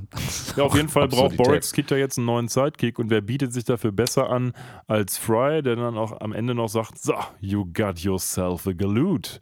Sehr schön. Du hast dir einen Trottel eingefangen, sozusagen. Ja, ja, also er, er ist mit der Rolle des Trottels total cool und ähm, ist dann direkt als Sidekick angeheuert und vor allen Dingen ist er dann direkt dabei, als er sagt so, ey, weißt du was, du, du wirst sogar in meinem neuen Roman, in meinem neuen Buch vorkommen und du wirst sogar auf Seite 3 direkt sterben. Toll, findet der Fry. Ja, das. es ist schon so ein bisschen Foreshadowing. Der Borax Also, Kid wohnt auch in so einem riesigen Zelt mit seiner privaten Bibliothek und Fry denkt sich geil, endlich nicht mehr in dem tollen Planwagen schlafen, sondern vielleicht beim Borax Kid im Zelt. Aber der sagt ihm dann, und das versteht Fry natürlich auch bestens, hör mal, eine private Bibliothek, in der du schläfst, ist ja gar nicht mehr privat. Und dann sagt Fry, aka The Galoot, oh so, ja dann bleibe ich draußen. Dann bleibe ich draußen. Äh, kurze nachgelieferte Info noch zu der kleinen Anekdote vorhin mit dem Ziegenhodendoktor. Der, der äh, Ziegenhodendoktor heißt John Romulus Brinkley, war wohl zu seiner Zeit in den USA eine ziemlich bekannte Nummer, deswegen er auch eine ganze Menge Fans hatten, die für ihn gewotet haben tatsächlich. Ähm, und der ist äh, verstorben im Mai 42, äh, 1885 geboren. Romulus heißt der mit Ja, Mittelnamen. John R. Brinkley, John Romulus Brinkley. Und äh, wunderschön, der Wikipedia-Artikel, der deutsche zumindest, fängt an, wenn man mal die Klammer der Eckdaten außen vor lässt. John Romulus Brinkley war ein US-amerikanischer Quacksalber. ja. Quacksalber, Sehr sehr, sehr schön. Ja, gut, why not? Okay, also quasi Ja. ein, der Soldberg der damaligen Zeit. Ja, der Soldberg der damaligen Zeit und auch unser, unser Borax-Kit ist ja eigentlich gar nicht so weit entfernt davon, wie wir später noch feststellen werden. Mm, Der ist auch nicht, also der ist sehr überzeugt von sich, aber der richtig liefern tut er eigentlich an der Stelle nicht. Ja, dann geht's zurück zu unserem Camp. Das ist quasi direkt vom Planwagen Planet Express Schiff. Das ist doch auch der genau der gleiche, die gleiche Stelle, wo vorhin Hermes und Dwight eigentlich Father Suntime haben wollten, wo jetzt das Camp aufgebaut macht aber ja auch, wurde. ich denke, ne? die ja, meinen ja. mit Faser Santa mehr so, wir beide ohne Mama machen jetzt was. Ja, ja, und die haben und vielleicht das Camp gesucht oder sowas. Ja, ja, genau. Die haben jetzt auch hier ein Zelt aufgeschlagen und das Planet Express Schiff steht im Hintergrund, auch so als Planwagen immer noch. Und ähm, ja, man hat ja so ein bisschen quasi Camp Life, würde ich jetzt sagen. Wohl so ein paar, bemerkt. paar dumme Witze, dass Bender halt die Schaufel nicht eingepackt hat und man stellt jetzt fest, wir müssen jetzt eigentlich ähm, Thallium von Hand schürfen. Hier ist übrigens das Planet Express Logo wieder gut. Also das ist nicht mehr so verrückt wie vorher. Das ist wieder komplett und scharf und in Farbe. Also das ist, äh, Stimmt. das passt Das ist jetzt. irgendwie strange. Ja, die müssen jetzt Thallium schürfen, in der Tat. Und wie macht man das am besten? The old-fashioned way, by penning, also quasi ja, bei, bei Rühren oder wie übersetzt man Äh, in das? so einer, in so, in so einer, so einer, ähm, so einer Siebschale genau. quasi aus dem, aus dem Wasser, wie man halt früher wirklich. Hast du das schon mal gemacht? Nee, habe ich, Ich schon, als Kind. Obwohl, ich weiß es nicht gerade, wo du es gerade sagst, ich würde es nicht völlig, völlig ausschließen wollen, dass man Ich habe das das schon mal auf so jeden Fall schon ausgesiebt mal hat. als Kind gemacht. Das ist eigentlich ganz nett so als Kind. Ähm, Und, bist reich geworden. ja klar, siehst du, so, deshalb sitze ich ja jetzt hier im Podcast mit dir. Sehr gut. Ja, wie macht man das am besten? Natürlich mit Benders allerwertestem, der jetzt doch noch einem sinnvollen Nutzen zugeführt wurde. Ja, der hat nämlich äh, eigentlich Siebe drin an allen Stellen, wo eigentlich sein Auspuff und äh, die Beine rausgucken, sind da plötzlich Siebeinsätze drin und Amy fängt direkt fleißig an, in dem angrenzenden Bach nach Thallium zu sieben. Ja, dann kommt das, was ich vorhin schon mal angekündigt habe, worüber wir noch reden wollen, die äh, Szene mit dem, mit dem Esel, Ja. äh, wie Bender so richtig Western-Style-like auf dem Eselchen durch den Wald in die untergehende Abendsonne reitet und ein Lied singt. Wir haben hier eine Gitarre, die er aus seinem Tadesbauch holt, die wir in den neueren, also aka 10 Jahre alten Futurama-Episoden schon etabliert haben. Ähm, Heißt Salmonella, oder? Salmonella, ganz genau, Mhm. ganz genau. So, so ein, sieht aus wie so eine Halbakustikgitarre mit echt viel Metall dran. Irgendwie sehr steampunkig, finde ich auch. Stimmt, die hat so ein, die hat so ein Steampunk, äh, Steampunk-Vibe und der reitet auf seinem Trusty Ass, ohne seinen Ass. Ähm, und ich unter einer Assy Sky und singt hier ein lustiges Country-Lied. Wir sehen hier auch so ein bisschen noch seine, seine Wunschvergangenheit äh, als Country-Sänger reflektiert, ohne dass er einen Magneten am Kopf kleben hat. Ja, aber irgendwie muss ich sagen, ich finde ja eigentlich mal cool, wenn gesungen wird, aber dieses Lied hat mich irgendwie nicht so abgeholt. Ich, ich fand es ganz witzig, weil es, also es, es hat vom Humor her, hat es so einen ganz kleinen An, Anleihen wie, wie Family Guy Humor zum Beispiel funktioniert. Einfach Dinge, die grundlegend gar nicht so hundertprozentig witzig sind, einfach so lange nervig in Ja. die Länge zu ziehen, dass es dadurch einen gewissen Witz bekommt. Das ist nicht ganz so, aber es ist schon ein bisschen übertrieben und, und, und auch ein bisschen ich will nicht sagen out of character, aber out of äh, Futurama Humor. Ja, für mich ich. wirkt es so ein bisschen so wie, hör mal, in Episode 3 soll der Bender übrigens mal ein bisschen singen. Ähm, sieh mal zu, dass das irgendwie gemacht wird. Und deswegen diese ganze Esel-Story irgendwie auch. Genau, und der Esel, der fängt dann auch irgendwann an mit, äh, mit zu blöken. Ähm, er- der erinnert mich da ein bisschen an den Esel aus Shrek, Stimmt, ja. finde ich. Ja, ja. Und ja, die ganze Szene endet mit einem Knall bzw. mit einem Knack, weil Bender singt noch darüber, dass er viel mal schwerer ist als ein Reittier, auf dem er gerade herumhüpft und er bricht dem armen Eselchen einfach das Rückgrat. Ja, und vor allen Dingen sieht man, dass die die ganze Zeit nur vor so einem äh, Laufrad Genau, die rumgerannt reiten sind. eigentlich nur aus so einem Laufband mit so einer vorbeiziehenden, auf Leinwand gemalten Hintergrundszenerie. Was aber auch Quatsch ist, weil die Hintergrundszenerie, die es live gibt, exakt die gleiche ist. Ja, ja, aber es ist vermutlich so ein Seitenhieb auf die ganzen Aufnahmetechniken von so alten Western-Filmen, die Ja, zum Teil halt natürlich. einfach nie in Natürlich. echter Kulisse gedreht worden sind. Ähm, ja, ich, ich finde es schön. Ich finde, ich, moch, ich mochte die Szene. Ich Ja. mochte vor allen Dingen dann den, den, den Abschluss-Gag, äh, wo dann das arme Eselchen wirklich mit so einem ganz, ganz fiesen Knackengeräusch äh, unter Benders Last zusammenbricht plötzlich. Wird hier auch noch ein bisschen weiter gesponnen, die Story gleich. Naja, auf jeden Fall gehen wir back in den Saloon, äh, wo es erst so eine kurze Unterhaltung zwischen dem Roboter und diesem ähm, Typen gibt, der gerade das Nugget noch geschätzt hat. Und ja, Lila bringt die beiden mal kurz zur Vernunft und dann gibt es wieder so eine typische Szene dieser, wie hieß sie nochmal? Ähm, Delilah. Delilah, die uns nochmal sagt, hör mal hier, machst du gut, aber wenn du es nicht gut machst, dann töte ich dich im Schlaf. Übrigens, schöne Schuhe.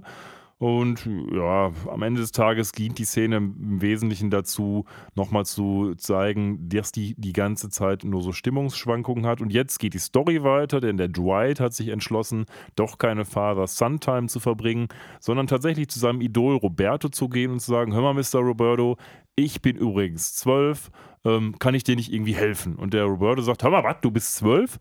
Ja, super. Ich brauche genau einen, der in deinem Alter ist, als Köder sozusagen, denn ich möchte gerne die Postkutsche überfallen, die immer den USB-Stick mit den letzten Ergebnissen nach San Francisco bringt.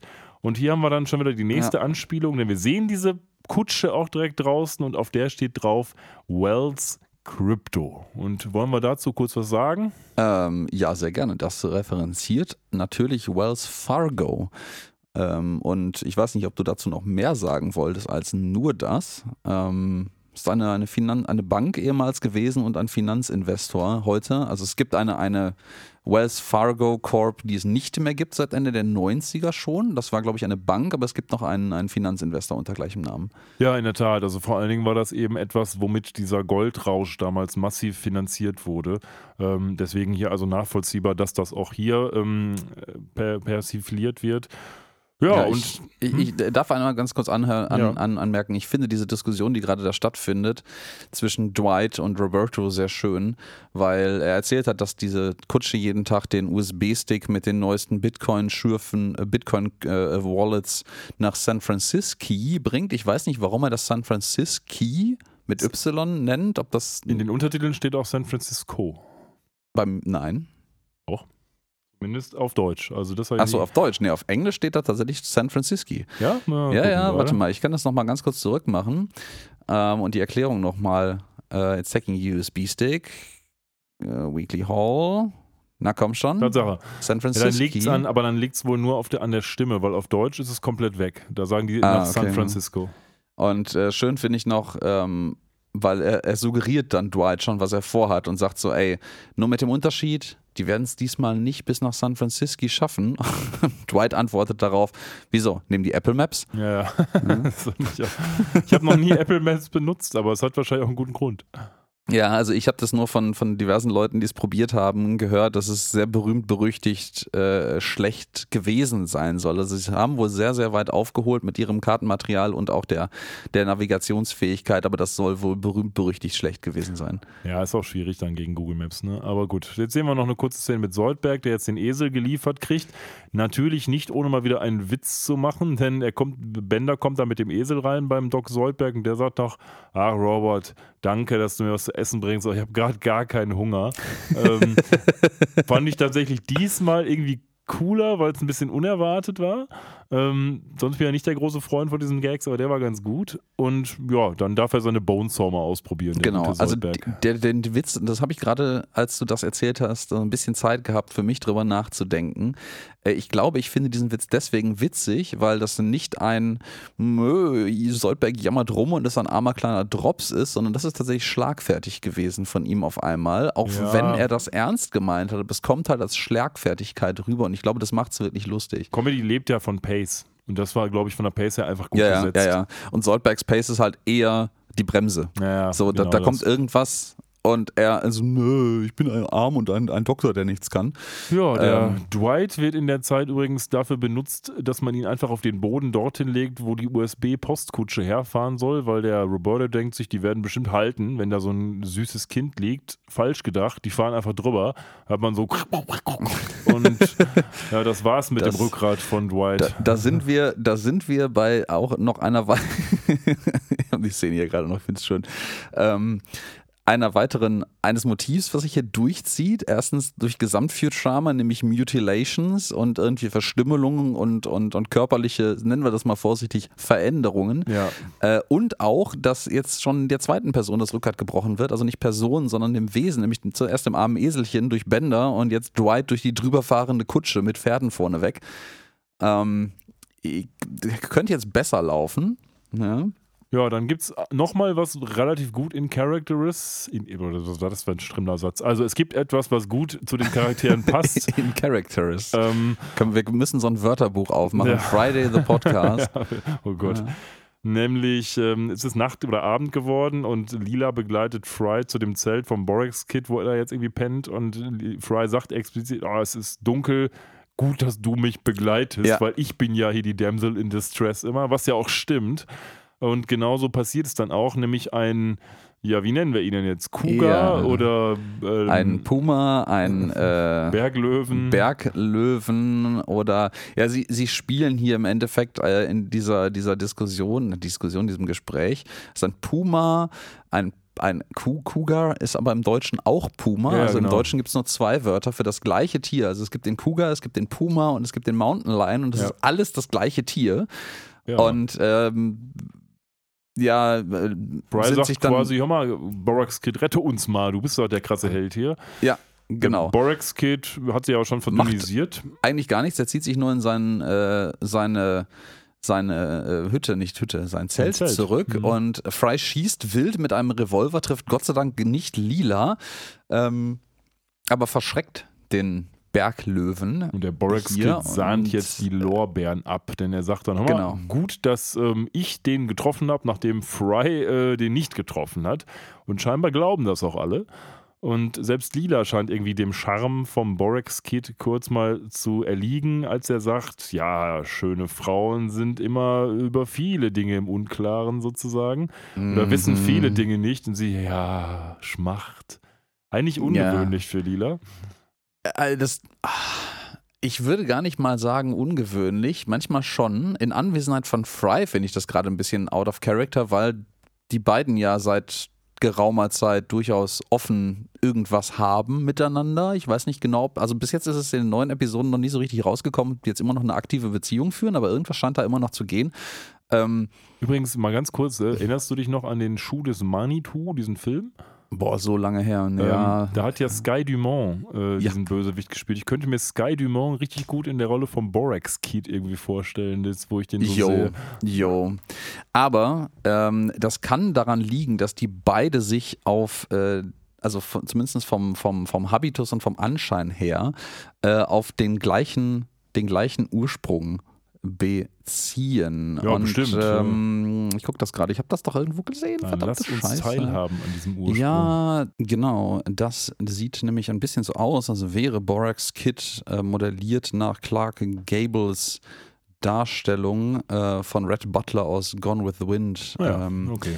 Und ich, es könnte gut sein, dass die, die äh, Darstellung aus äh, dem eben von dir referenzierten Film das gleiche ja, sein soll. Ja, kann gut sein. Das wird ja irgendein ganz bekannter Film sein. Ja, was ich noch sagen wollte zu der, äh, er äh, erzählt offensichtlich Müll darüber, dass er den Puma äh, besiegt hat oder vertrieben hat. Ähm, Ja, da- das gehört doch auch einer dazu, der eine, eine offensichtliche Lüge erzählt, aber es gehört auch jemand dazu, irgendwie so ein bisschen, der sie glauben möchte. Ja, natürlich. Ne? Also im Falle von Lila, der, der, der möchte ich ihr doch wesentlich mehr ähm, Bewusstsein dafür unterstellen, dass das, äh, eigentlich müsste sie wissen, dass das gerade Schwachsinn ist. Sie lässt sich da gerne gerade von beeindrucken. Auch in Anwesenheit von Fry finde ich es gerade nicht so geil, aber Ja, wir sind zurück.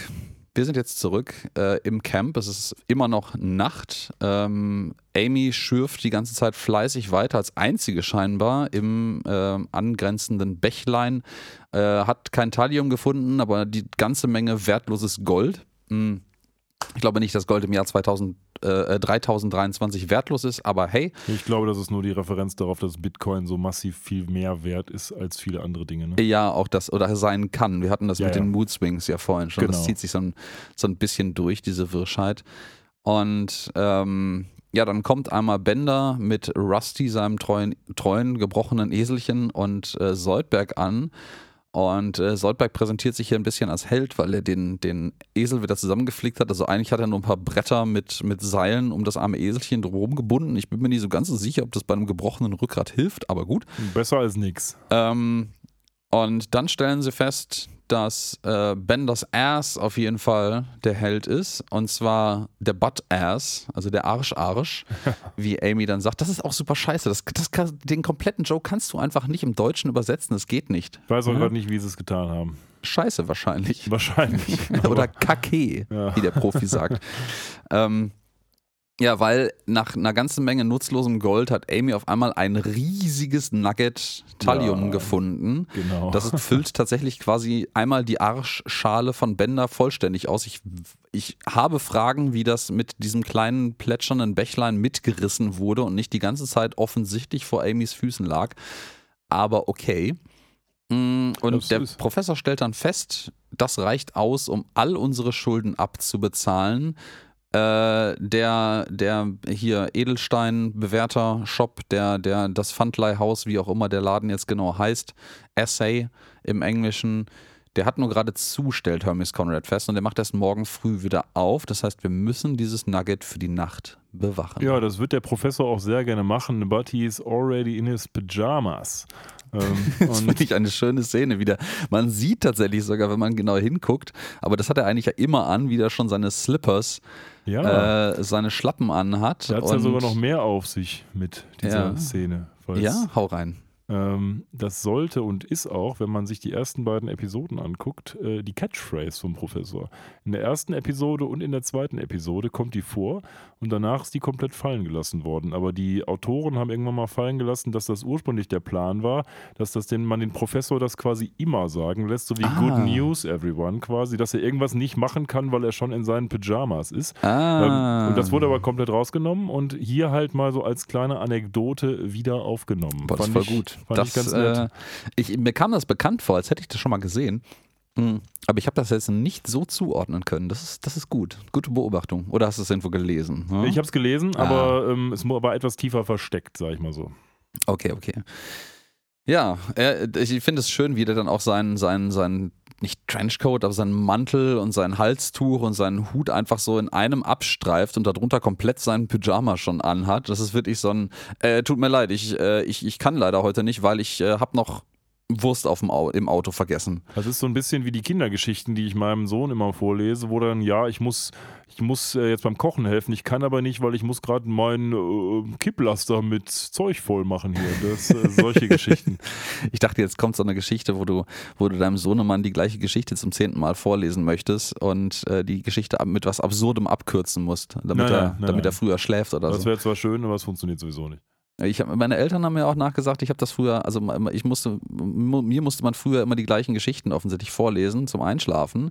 Und ähm, meine Eltern haben dann irgendwann geschickt versucht, die abzukürzen, weil sie nicht Lust hatten, die 300 zum 300. Mal in der gleichen Woche die gleiche Geschichte vorzulesen. Aber ich kannte die Geschichten so auswendig, dass ich das immer gemerkt habe Ja, und die dann Kinder Doch. kann man nicht betrügen. doch zu Ende lesen musste. Ja, ja, die ja, merken ja. alles. Lass mich nicht verarschen hier. Ja, So, Ja. Auf jeden Fall, was es kommt, was kommen muss. Ähm, ja verarschen ist der richtige Zeitpunkt, äh, der richtige Ausdruck hier sogar. Ähm, Bender soll die erste Schicht hier übernehmen, der Überwachung. Und äh, Roberto taucht in der Nacht auf und hat da auch Interesse an diesem Nugget und möchte das eigentlich klauen. Es wird aber nicht aufgelöst, ob Bender jetzt sich beklauen lässt oder man Komplize einfach wird, ne? Komplize, äh, Komplize wird und sich mit an dem Gewinn beteiligt. Ähm, ja, Amy Soldberg, Hermes und der Professor werden im Camp wach und das Lagerfeuer ist kalt, niemand ist da und das Nugget ist weg. Ja, und der Professor sagt nur, ah, die Natur, ich hasse sie, lass uns endlich dieses verdammte Nugget verkaufen. Ja. Das fand ich auch schön.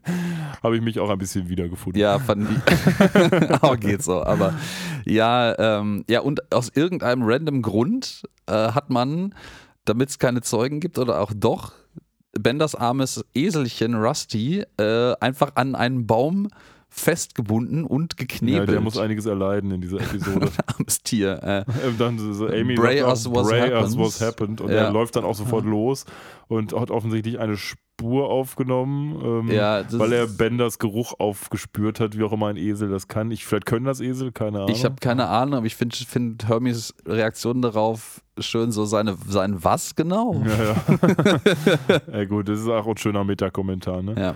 Ist dir, wo die gerade da nebeneinander stehen, aufgefallen, dass in der Episode dieser gesamte Konflikt zwischen Soldberg und Hermes überhaupt nicht aufgegriffen wird? Ich glaube, die beiden interagieren null miteinander. Ja, das kann ja auch ein Konflikt sein. Also, wenn man sich komplett aus dem Weg geht. Oder? Stillschweigend, ja. Ja gut, dann äh, auf der Suche nach den Dieben oder dem mutmaßlichen Dieb geht es dann natürlich in alter Western-Manier in den Saloon, äh, beziehungsweise der Esel Der führt Esel sie führt die dahin. in Genau. den Saloon, da sitzt auch wieder unser, unser Pianola herum und äh, als dann die vier sind es dann mit dem, fünf sind es mit dem Eselchen, Ja. dramatisch durch die Tür treten, legt er eine andere Rolle ein und spielt eine, eine Tense Music, wie der Ja, wie Untertitel das immer uns, früher auch so in den Western gemacht wurde. ne? ähm, sagte. Ja, und der Esel verfolgt die Spur bis zum Backroom, zum Hinterzimmer. Ja, dieser ominöse Backroom, Ba- Backroom, Backroom, Backroom. wo eben normalerweise geprostituiert wird. Ähm, Und der gute Roboter sagt auch nochmal immer, der ist geschlossen, bis die Kirche äh, geschlossen hat. Aber ist dem Esel egal, der macht, was ein Esel tut, der ballert die Tür mit seinen Hinterhufen auf und dahinter, oh Schreck, ist ein riesiges Areal mit riesigen Schränken, wo die ganzen Roboterköpfe, oder was heißt die ganzen, wo ganz viele Roboterköpfe aufgestapelt sind und im ersten Moment weiß man nicht, was die machen. Genau, das wird aber relativ schnell offenbar. Und es ist der, die Regular Store, also die, die ähm, Tür für die Stammkunden. Und ähm, ja, man mutmaßt, das ist so ein riesiger, so ein riesiger Bitcoin, nicht Counter, sondern so ein Bitcoin-Kurs da äh, Anzeiger in einem Teil dieser Racks, sage ich jetzt direkt mal, eingelassen. Mm, Und das macht den Eindruck von so einem Rechenzentrum quasi, so einem großen Bitcoin-Mining-Setup, wo der Bitcoin-Kurs in riesengroßen Lettern an der Wand steht. Ähm, aber es sind halt keine Server, wie unsere ähm, ja, Suchenden hier sehr schnell bemerken. Es ist nämlich echt schlimmer sogar als ein, ein, ein Bordell. Das sind keine Server, sondern das sind Roboterköpfe. Und jemand hat hier offensichtlich Roboterköpfe einfach von den Körpern der Roboter abgetrennt, äh, neu programmiert und benutzt sie, um Bitcoins zu meinen, statt halt Server zu Ja, benutzen. das habe ich nicht so ganz kapiert, muss ich sagen. Also, wo ist denn da der Plan? Also, ich habe verstanden, die Roboterköpfe, die Roboter selbst sind ja nicht aus Thallium, deswegen scheint das billiger zu sein. Okay, habe ich kapiert. Aber die Roboter sind doch wahrscheinlich auch Computer ja, ja. Und Ja, bestehen ja. auch aus Chips, die wiederum doch wahrscheinlich auch aus Thallium Ja, aber bestehen. du brauchst ja, ja, irgendwie, es ist wohl einfacher, sich das einfach zu nehmen. Es sind ja fertige Computer quasi. Das, die, die, das Narrativ ist ja, dass die Computer bzw. die Chips zum spezifischen Minen von Bitcoins aus Thallium gewonnen ja, werden. klar, natürlich. Ähm, aber irgendwie funktionieren halt, weil es auch Computer sind, die Roboter dafür und die sind halt for free. Ja, schon klar, aber wenn die Roboter damit gebaut werden können, dann können auch wahrscheinlich auch einfach nur Bitcoin-Mining-Zeug damit gebaut werden. Also, Ja, aber. also ein bisschen. Es ist, vielleicht ist es auch, was ich mir vorstellen könnte, es ist auch ein, vielleicht ein kleiner, mh, nicht unbedingt Pun, aber zumindest äh, könnte da die Idee dahinter stecken, äh, dass es ja durchaus auch so äh, Rogue ähm, gibt, also tatsächlich irgendwelche Software, die einem untergejubelt wurde auf dem PC in Form von irgendeiner Werbesoftware, sowas wie Adware früher. Ähm, oder irgendwelche welche, nicht Trojaner, sondern etwas, das einfach die Rechenkapazität von deinem Computer nutzt, um im Hintergrund Bitcoins zu meinen und quasi deinen Strom dafür zu missbrauchen und die Ergebnisse einzuschicken, äh, dass das so in diese Richtung etwa geht. Also optisch fand ich, ist das eine Referenz auf die Lucy Lou Folge, weil da hat man doch auch in so einem Hinterzimmer die ganzen Heads in Jar, die quasi abused werden und hier hat man Mhm, halt die mhm. Roboterköpfe, die ähnlich aufgetürmt sind und auch für Dinge abused werden. Also ich fand Ja. zumindest optisch ist das so ein Sinnbild dieser alten Das Episode. könnte auch sein. Ich wäre wär auch nicht irgendwie überrascht, wenn das eigentlich wieder eine Referenz auf irgendeinen obskuren 60er, 70er Jahre schwarz-weiß Science-Fiction-Film ist, den keiner kennt, außer die fünf Leute, die den damals im Kino gesehen haben. gedreht haben. Ja. Äh, gedreht haben vielleicht auch. Ja, aber was, was und wen finden wir hier wieder? Wir finden hier Roberto und Bender, Bender. wieder, also deren Köpfe angeschlossen und ähm, die sind scheinbar auch noch bei Bewusstsein. Das finde ich ein bisschen absurd, weil Ja. als Soldberg die beiden anspricht, reagieren die beiden und zwar nur die beiden noch. Müsste das nicht eigentlich auch für die restlichen hunderten Roboterköpfe hier zählen, die eigentlich dann um Hilfe schreien Ja, müssen? warum unterhalten die sich zumindest nicht miteinander? Also, ich Ja, meine, ja, das könnten ja, ja. sie ja scheinbar.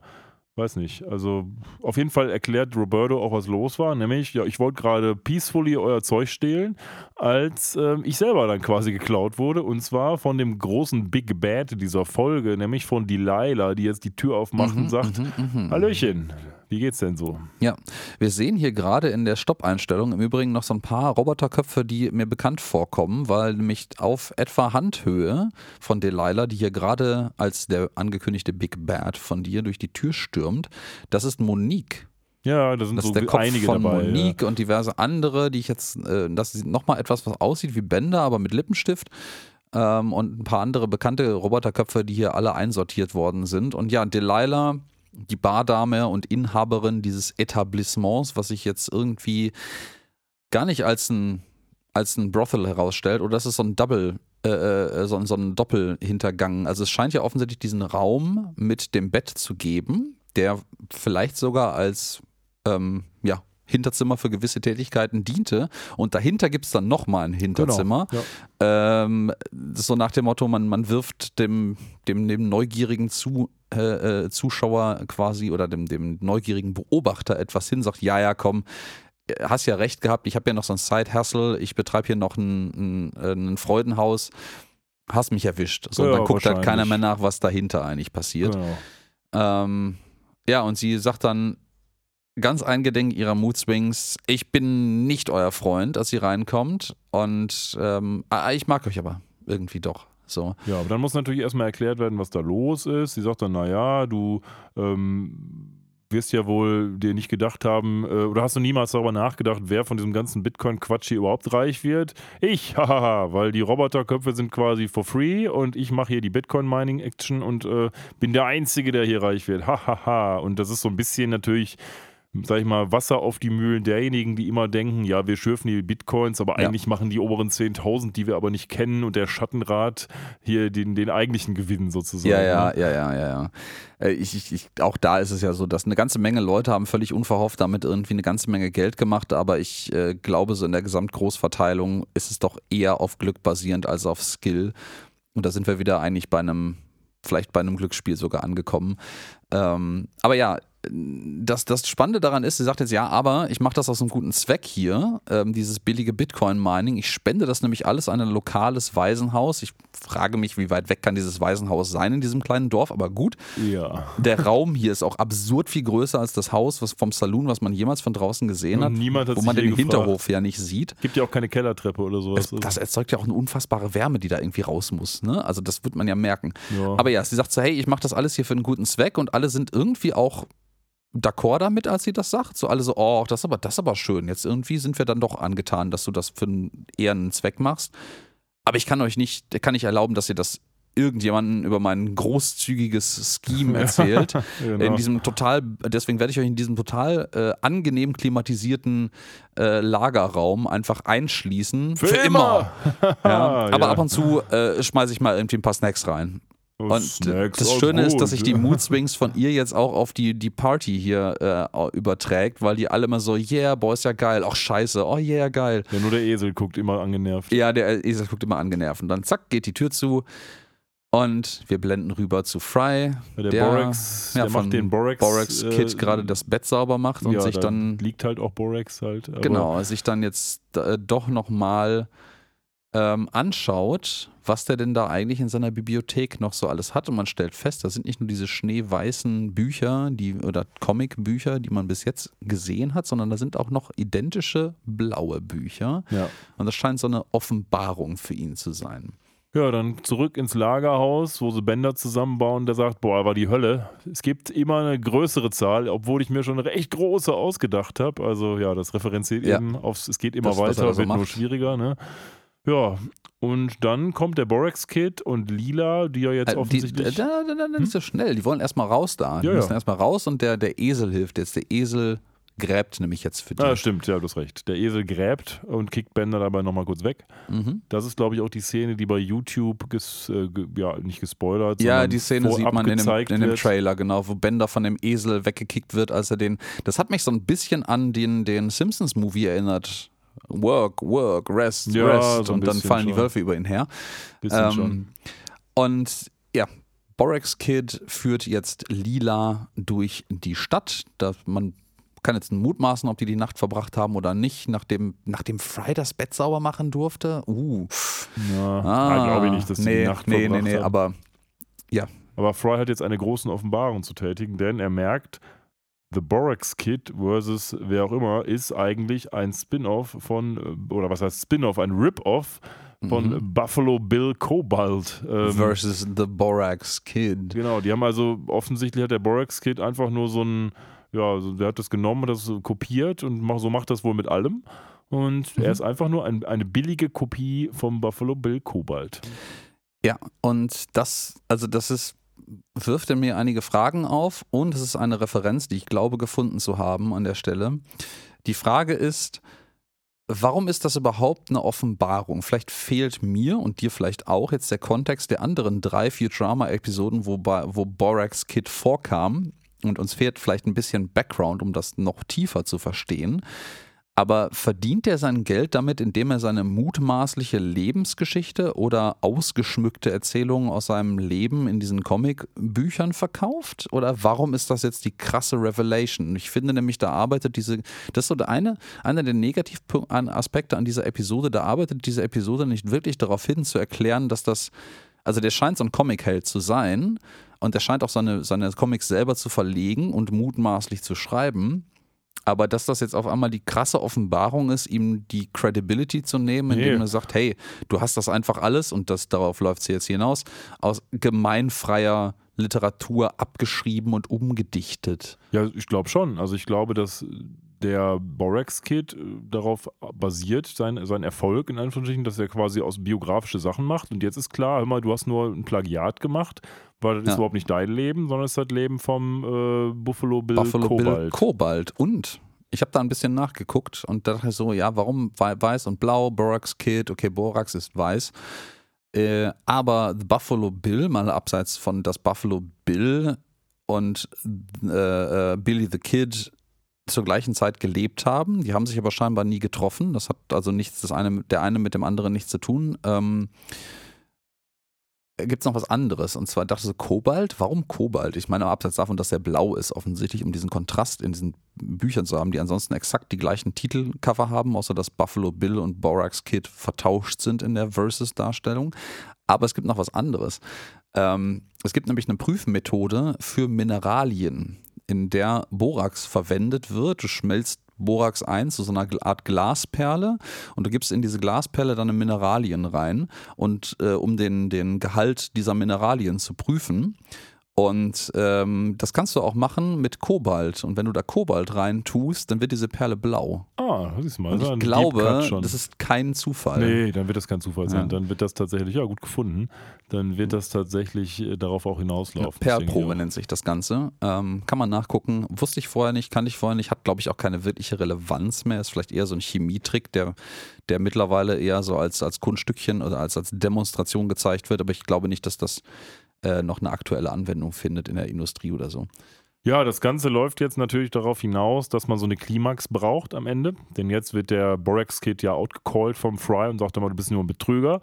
Und er sagt, naja, da ist doch nichts dabei. Also das ist alles Public Domain Stuff. Das kann ich ja machen, was ich will, oder? Außerdem, jetzt ist das Copyright meins und so weiter und so fort. Das findet äh, Lila aber ganz schlimm. Und Fry sagt, Gott, wir regeln das jetzt unter Männern sozusagen. I'm calling you out. Und dann gibt es den ersten Stand-off, nämlich Kobalt, äh, ne, Quatsch, äh, Borax Kid gegen Fry. Fry. Ja. Und äh, dann, dann kommen irgendwie, und das finde ich eine schöne Climax, alle Konflikte dieser Episode gleichzeitig zustande. Wir haben erstens Fry und Borax Kid. Passend dazu rollt dann der, das, der, die Pianola mit seinem Piano auch noch auf so einem Brett, das es vorher nicht gab, äh, raus aus dem Saloon ähm, und spielt die dramatische Hintergrundmusik. Aber der komische ähm, ähm, Edelsteinprüfer-Bewerter hier, der ist ja mal angenervt gewesen davon, dass das die Pianola so schief äh, spielt. Und die Pianola ist ja mal angenervt gewesen von seinem dummen Gekecker und Gelache. Und die stehen sich jetzt auch auf einmal auf den anderen beiden Straßenseiten äh, rechtwinklig dazu gegenüber und ähm, klopfen auch alle auf ihre Revolver. Es gibt da so eine, so eine, so eine Handbewegung immer, auch bei Fry und Borax Kid schon, dass man einmal demonstrativ den Revolver an, am Gürtel offenbart und da einmal so zweimal drauf tappt. Ich finde übrigens schön, dass der Piano-Typ ja. auch mit einer Hand weiterspielt, während er das macht. Ja, ja, genau, der spielt die ganze Zeit weiter. Und, und ich, ich weiß nicht genau, am Abseits davon, dass es irgendwie nerdig sein soll. Man hat es vorher schon mal gesehen, dieser Town Square hat so eine Brücke, die von dem Saloon diagonal auf das gegenüberliegende Gebäude rübergeht in so einem Bogen, genau über diese Kreuzung. Und da geht jetzt zufälligerweise oder absichtlich, man weiß es nicht so genau, Delilah hoch in dem Moment, wo genau unter ihr der Esel unsere eigentlich eingesperrte Gruppe von äh, Thallium-Schürfern aus dem Boden gräbt und unten steht noch als Gegenspieler Bender, der jetzt ja. Delilah herausfordert und auch sagt, I'm calling you out. Dann gibt es die gleiche Tapping-Bewegung auf dem Revolver, den beide jetzt nun mal irgendwie tragen. Und ähm, plötzlich haben wir ein Shootout-Koordinatensystem in drei Dimensionen genau.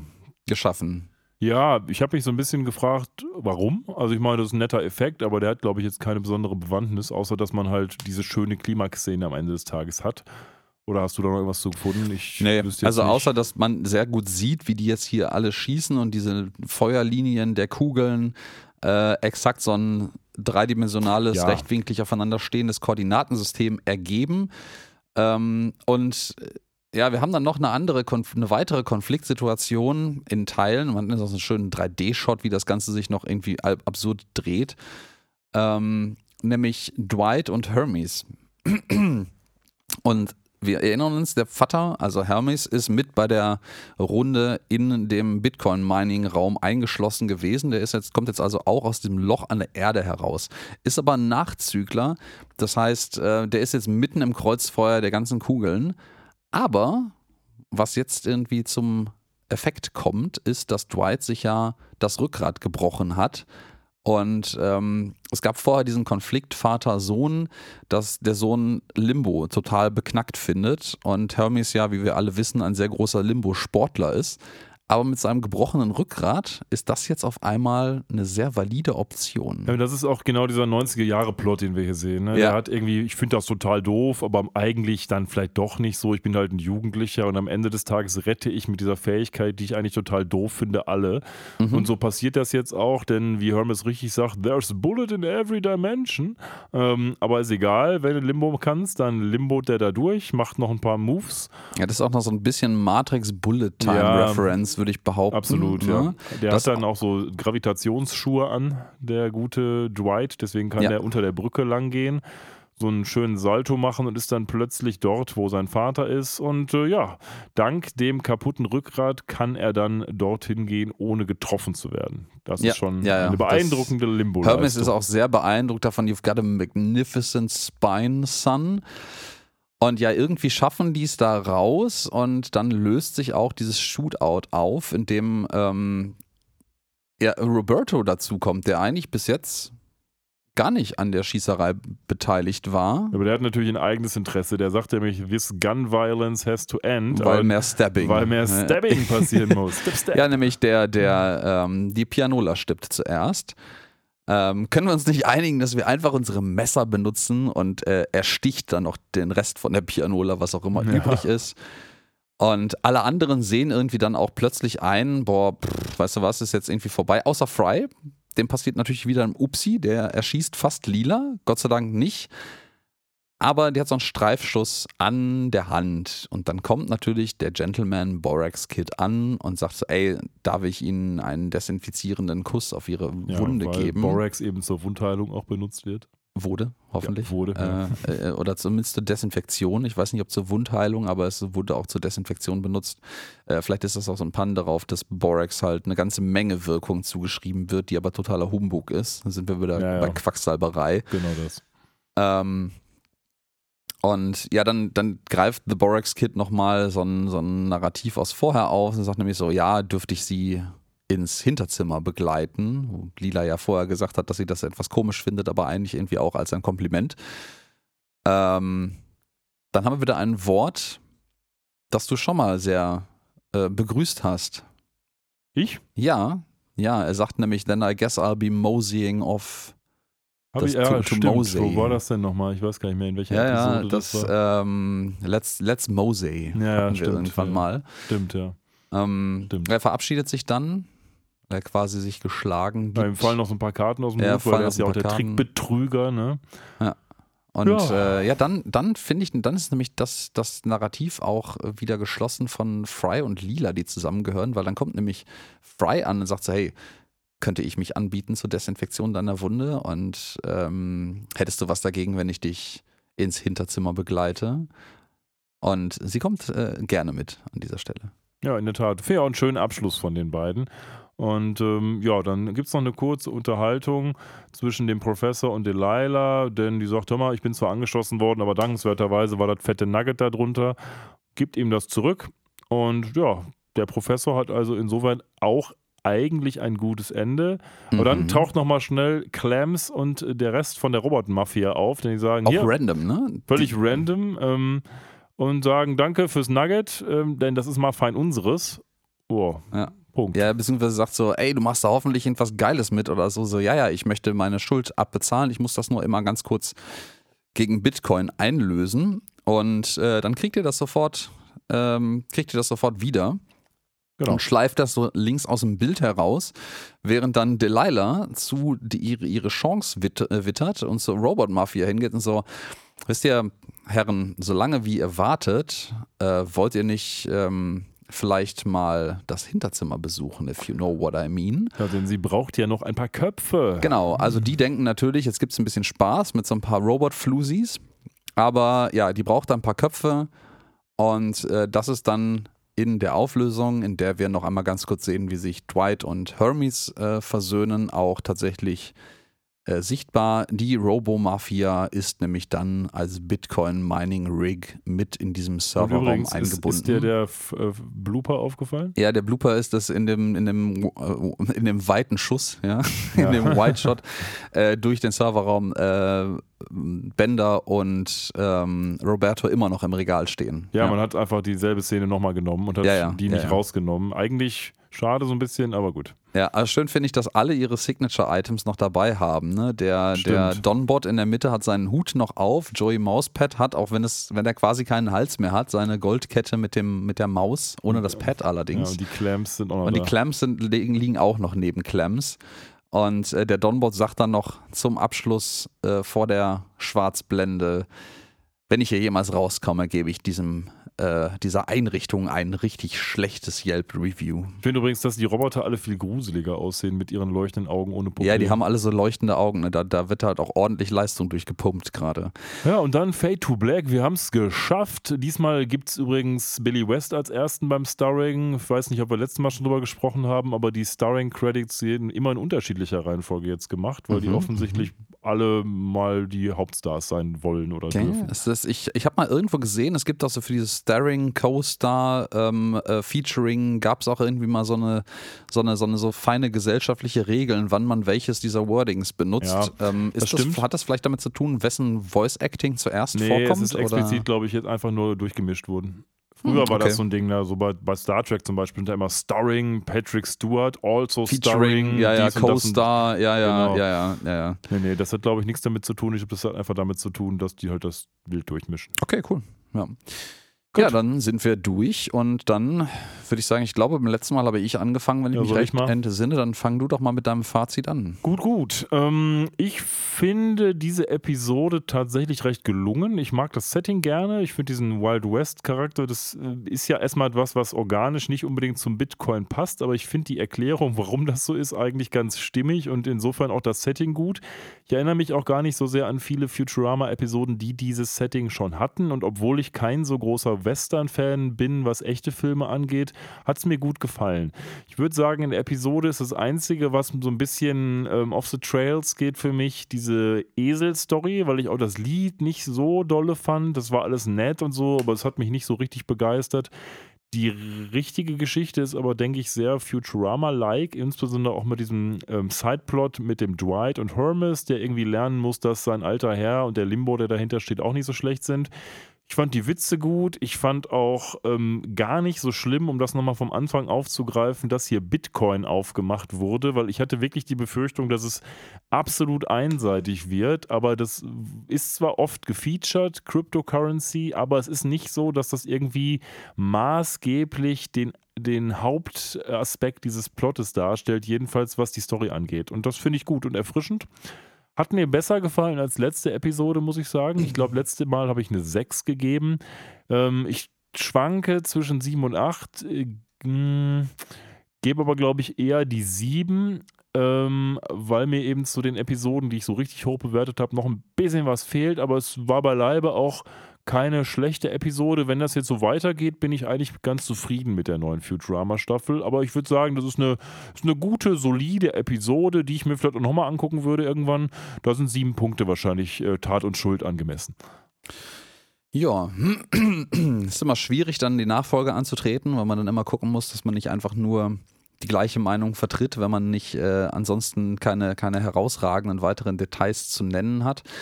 Ähm, aber ich habe dem eigentlich nicht so übermäßig viel hinzuzufügen. Ich finde es eine sehr schöne runde Episode. Ähm, ich mag das Ganze, gut, wenig überraschend, bin großer Fan von dem ganzen Bitcoin, Cryptocurrency, äh, auch Kritik, äh, was es ja im Endeffekt darstellt. Ähm, Thema, was hier aufgegriffen wird, es sind eine ganze, ganze Menge schöner Referenzen dabei. Ähm, die Storyline ist relativ rund. Im Gegensatz zu dir fand ich ähm, die Esel-Ass, sonst was Joke-Story äh, ziemlich lustig sogar. Ähm, hab auf jeden Fall laut gelacht, als dem armen Eselchen das Rückgrat bricht. Ähm, ich wäre neugierig, ob irgendwann vielleicht rauskommt, dass das noch mehr Ebenen hat, als nur diesen blöden Ass-Ass-Joke zu machen. Aber das wäre auch völlig fein, wenn es dabei bleibt. Ähm, gutes Storywriting. Ich äh, finde es schön gehalten. Es ist eine schöne runde Episode. Es ist auch ein Aufhänger, der irgendwie Sinn ergibt am Anfang. Es ist nicht völlig random, so wie das manchmal passiert. Also die gesamte Plotline basiert hier auf etwas, das durchaus Sinn ergibt in dem Zeitrahmen. Ähm, und ähm, es kommen, es kriegen auch alle Leute irgendwie so ihr Ding mit. Also es fehlt nicht wirklich jemand. Deswegen finde ich das auch sehr schön rund.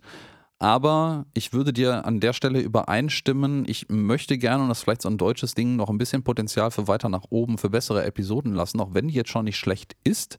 Deswegen stimme ich bei dir mit der 7 vollständig überein. Ja, siehst du mal, dann müssen wir uns vielleicht noch mal ganz kurz anhören, ähm, was ich damals, beziehungsweise ChatGPT damals gesagt hat, was in dieser Episode denn vorkommen wird. Oh ja. Hören wir da mal rein. In der Episode How the West Was, bla bla bla von Futurama begleitet Qbert Farnsworth, der Enkel von Professor Farnsworth und ein wissbegieriger Junge, die Crew von Planet Express in die Vergangenheit ins wilde Westen der USA. Dort treffen sie auf den berüchtigten Banditen Billy West, der von seinem bösen Zwillingsbruder Black Bart verfolgt wird. Die Crew beschließt, Billy bei seiner Flucht zu helfen und gerät dabei in eine Reihe von Abenteuern und Gefahren, wie zum Beispiel einem, einen Überfall durch Banditen und eine Schießerei im Saloon. Hubert nutzt seine Intelligenz und seine Kenntnisse der Zukunftstechnologie, um sich und seine Freunde zu verteidigen und die Gefahren des wilden Westens zu überstehen. Am Ende der Episode gelingt es der Crew, Billy zu retten und Black Bart zur Strecke zu bringen. Hubert kehrt beeindruckt von seinen Abenteuern in die Vergangenheit zurück und ist stolz darauf, ein Teil der Crew von Planet Express gewesen zu sein. Ja, ähm, gut. ChatGPT lag wie so oft daneben, ziemlich daneben. Vollkommen. Aber man konnte mit diesem Q ja auch durchaus arbeiten. Also das Ja, hätte ja. ich als auch nicht als unwahrscheinlich erachtet. Äh, Der, der Punkt ist ja, wir haben ChatGPT ja völlig falsche Happen hingeworfen. Es war ja, ich glaube, auch ursprünglich auf meiner Annahme und vielleicht Tims Annahme basiert, dass das ähm, die 81 das ASCII-Zeichen für Q war, how the West was äh, 101 bla bla bla. Und dass es natürlich Wild Wild West ist. Ähm, hätte vielleicht auch so eine Wong Ranch Geschichte sein können. Es war schwierig, das rauszufinden. Und die Anspielung auf Q-Bird, wo es, glaube ich, ja irgendein anderes Anzeichen für gab in dem gesamten Kosmos von verfügbaren Infos, dass der wieder vorkommen könnte, war jetzt auch möglich. Die Assoziation über Thallium mit der 81, wo ich immer noch nicht weiß, was das mit äh, Bitcoin zu tun haben soll, außer dass es diverse Firmen in diesem Umfeld gibt, die sich so nennen, ähm, war jetzt nicht wirklich zu erahnen. Aber ich sagen, immerhin hat ne? ChatGPT eins gemacht. Ähm, es hat ja Billy West und seinen bösen Bruder Blackbeard erwähnt, aber zumindest hatten wir sowas ähnliches wie Whitebeard, nämlich den Borax Kid. Also von dem Ja, her ja, ja, ja, das ganz stimmt. falsch das war es nicht. Aber naja. Aber schön. So, Schön vielleicht noch war's. ganz kurz gesagt, was es beim nächsten Mal gibt. Ähm, am Montag kommt die nächste Episode raus, die heißt Parasites Regained. Da geht es darum, Nibbler wird krank und die Crew muss äh, sich schrumpfen, um dort im Nibbler mal nach dem Rechten zu sehen. Schauen wir mal, wie wir das Aha, finden. wo hast du das denn Die hergezaubert jetzt gerade? Episodensynopse, Ach, die gibt's schon. die gibt's schon. Sehr, sehr gut. Ja, Parasites Regained kommt am 14. August, nächste, nächsten Montag und wir schauen da rein. Und Bleibt Freitag gibt's uns dann wieder. Genau, und Freitag gibt's uns dann wieder. Hört rein, wir freuen uns. Bis zum nächsten Bye, Mal. bye.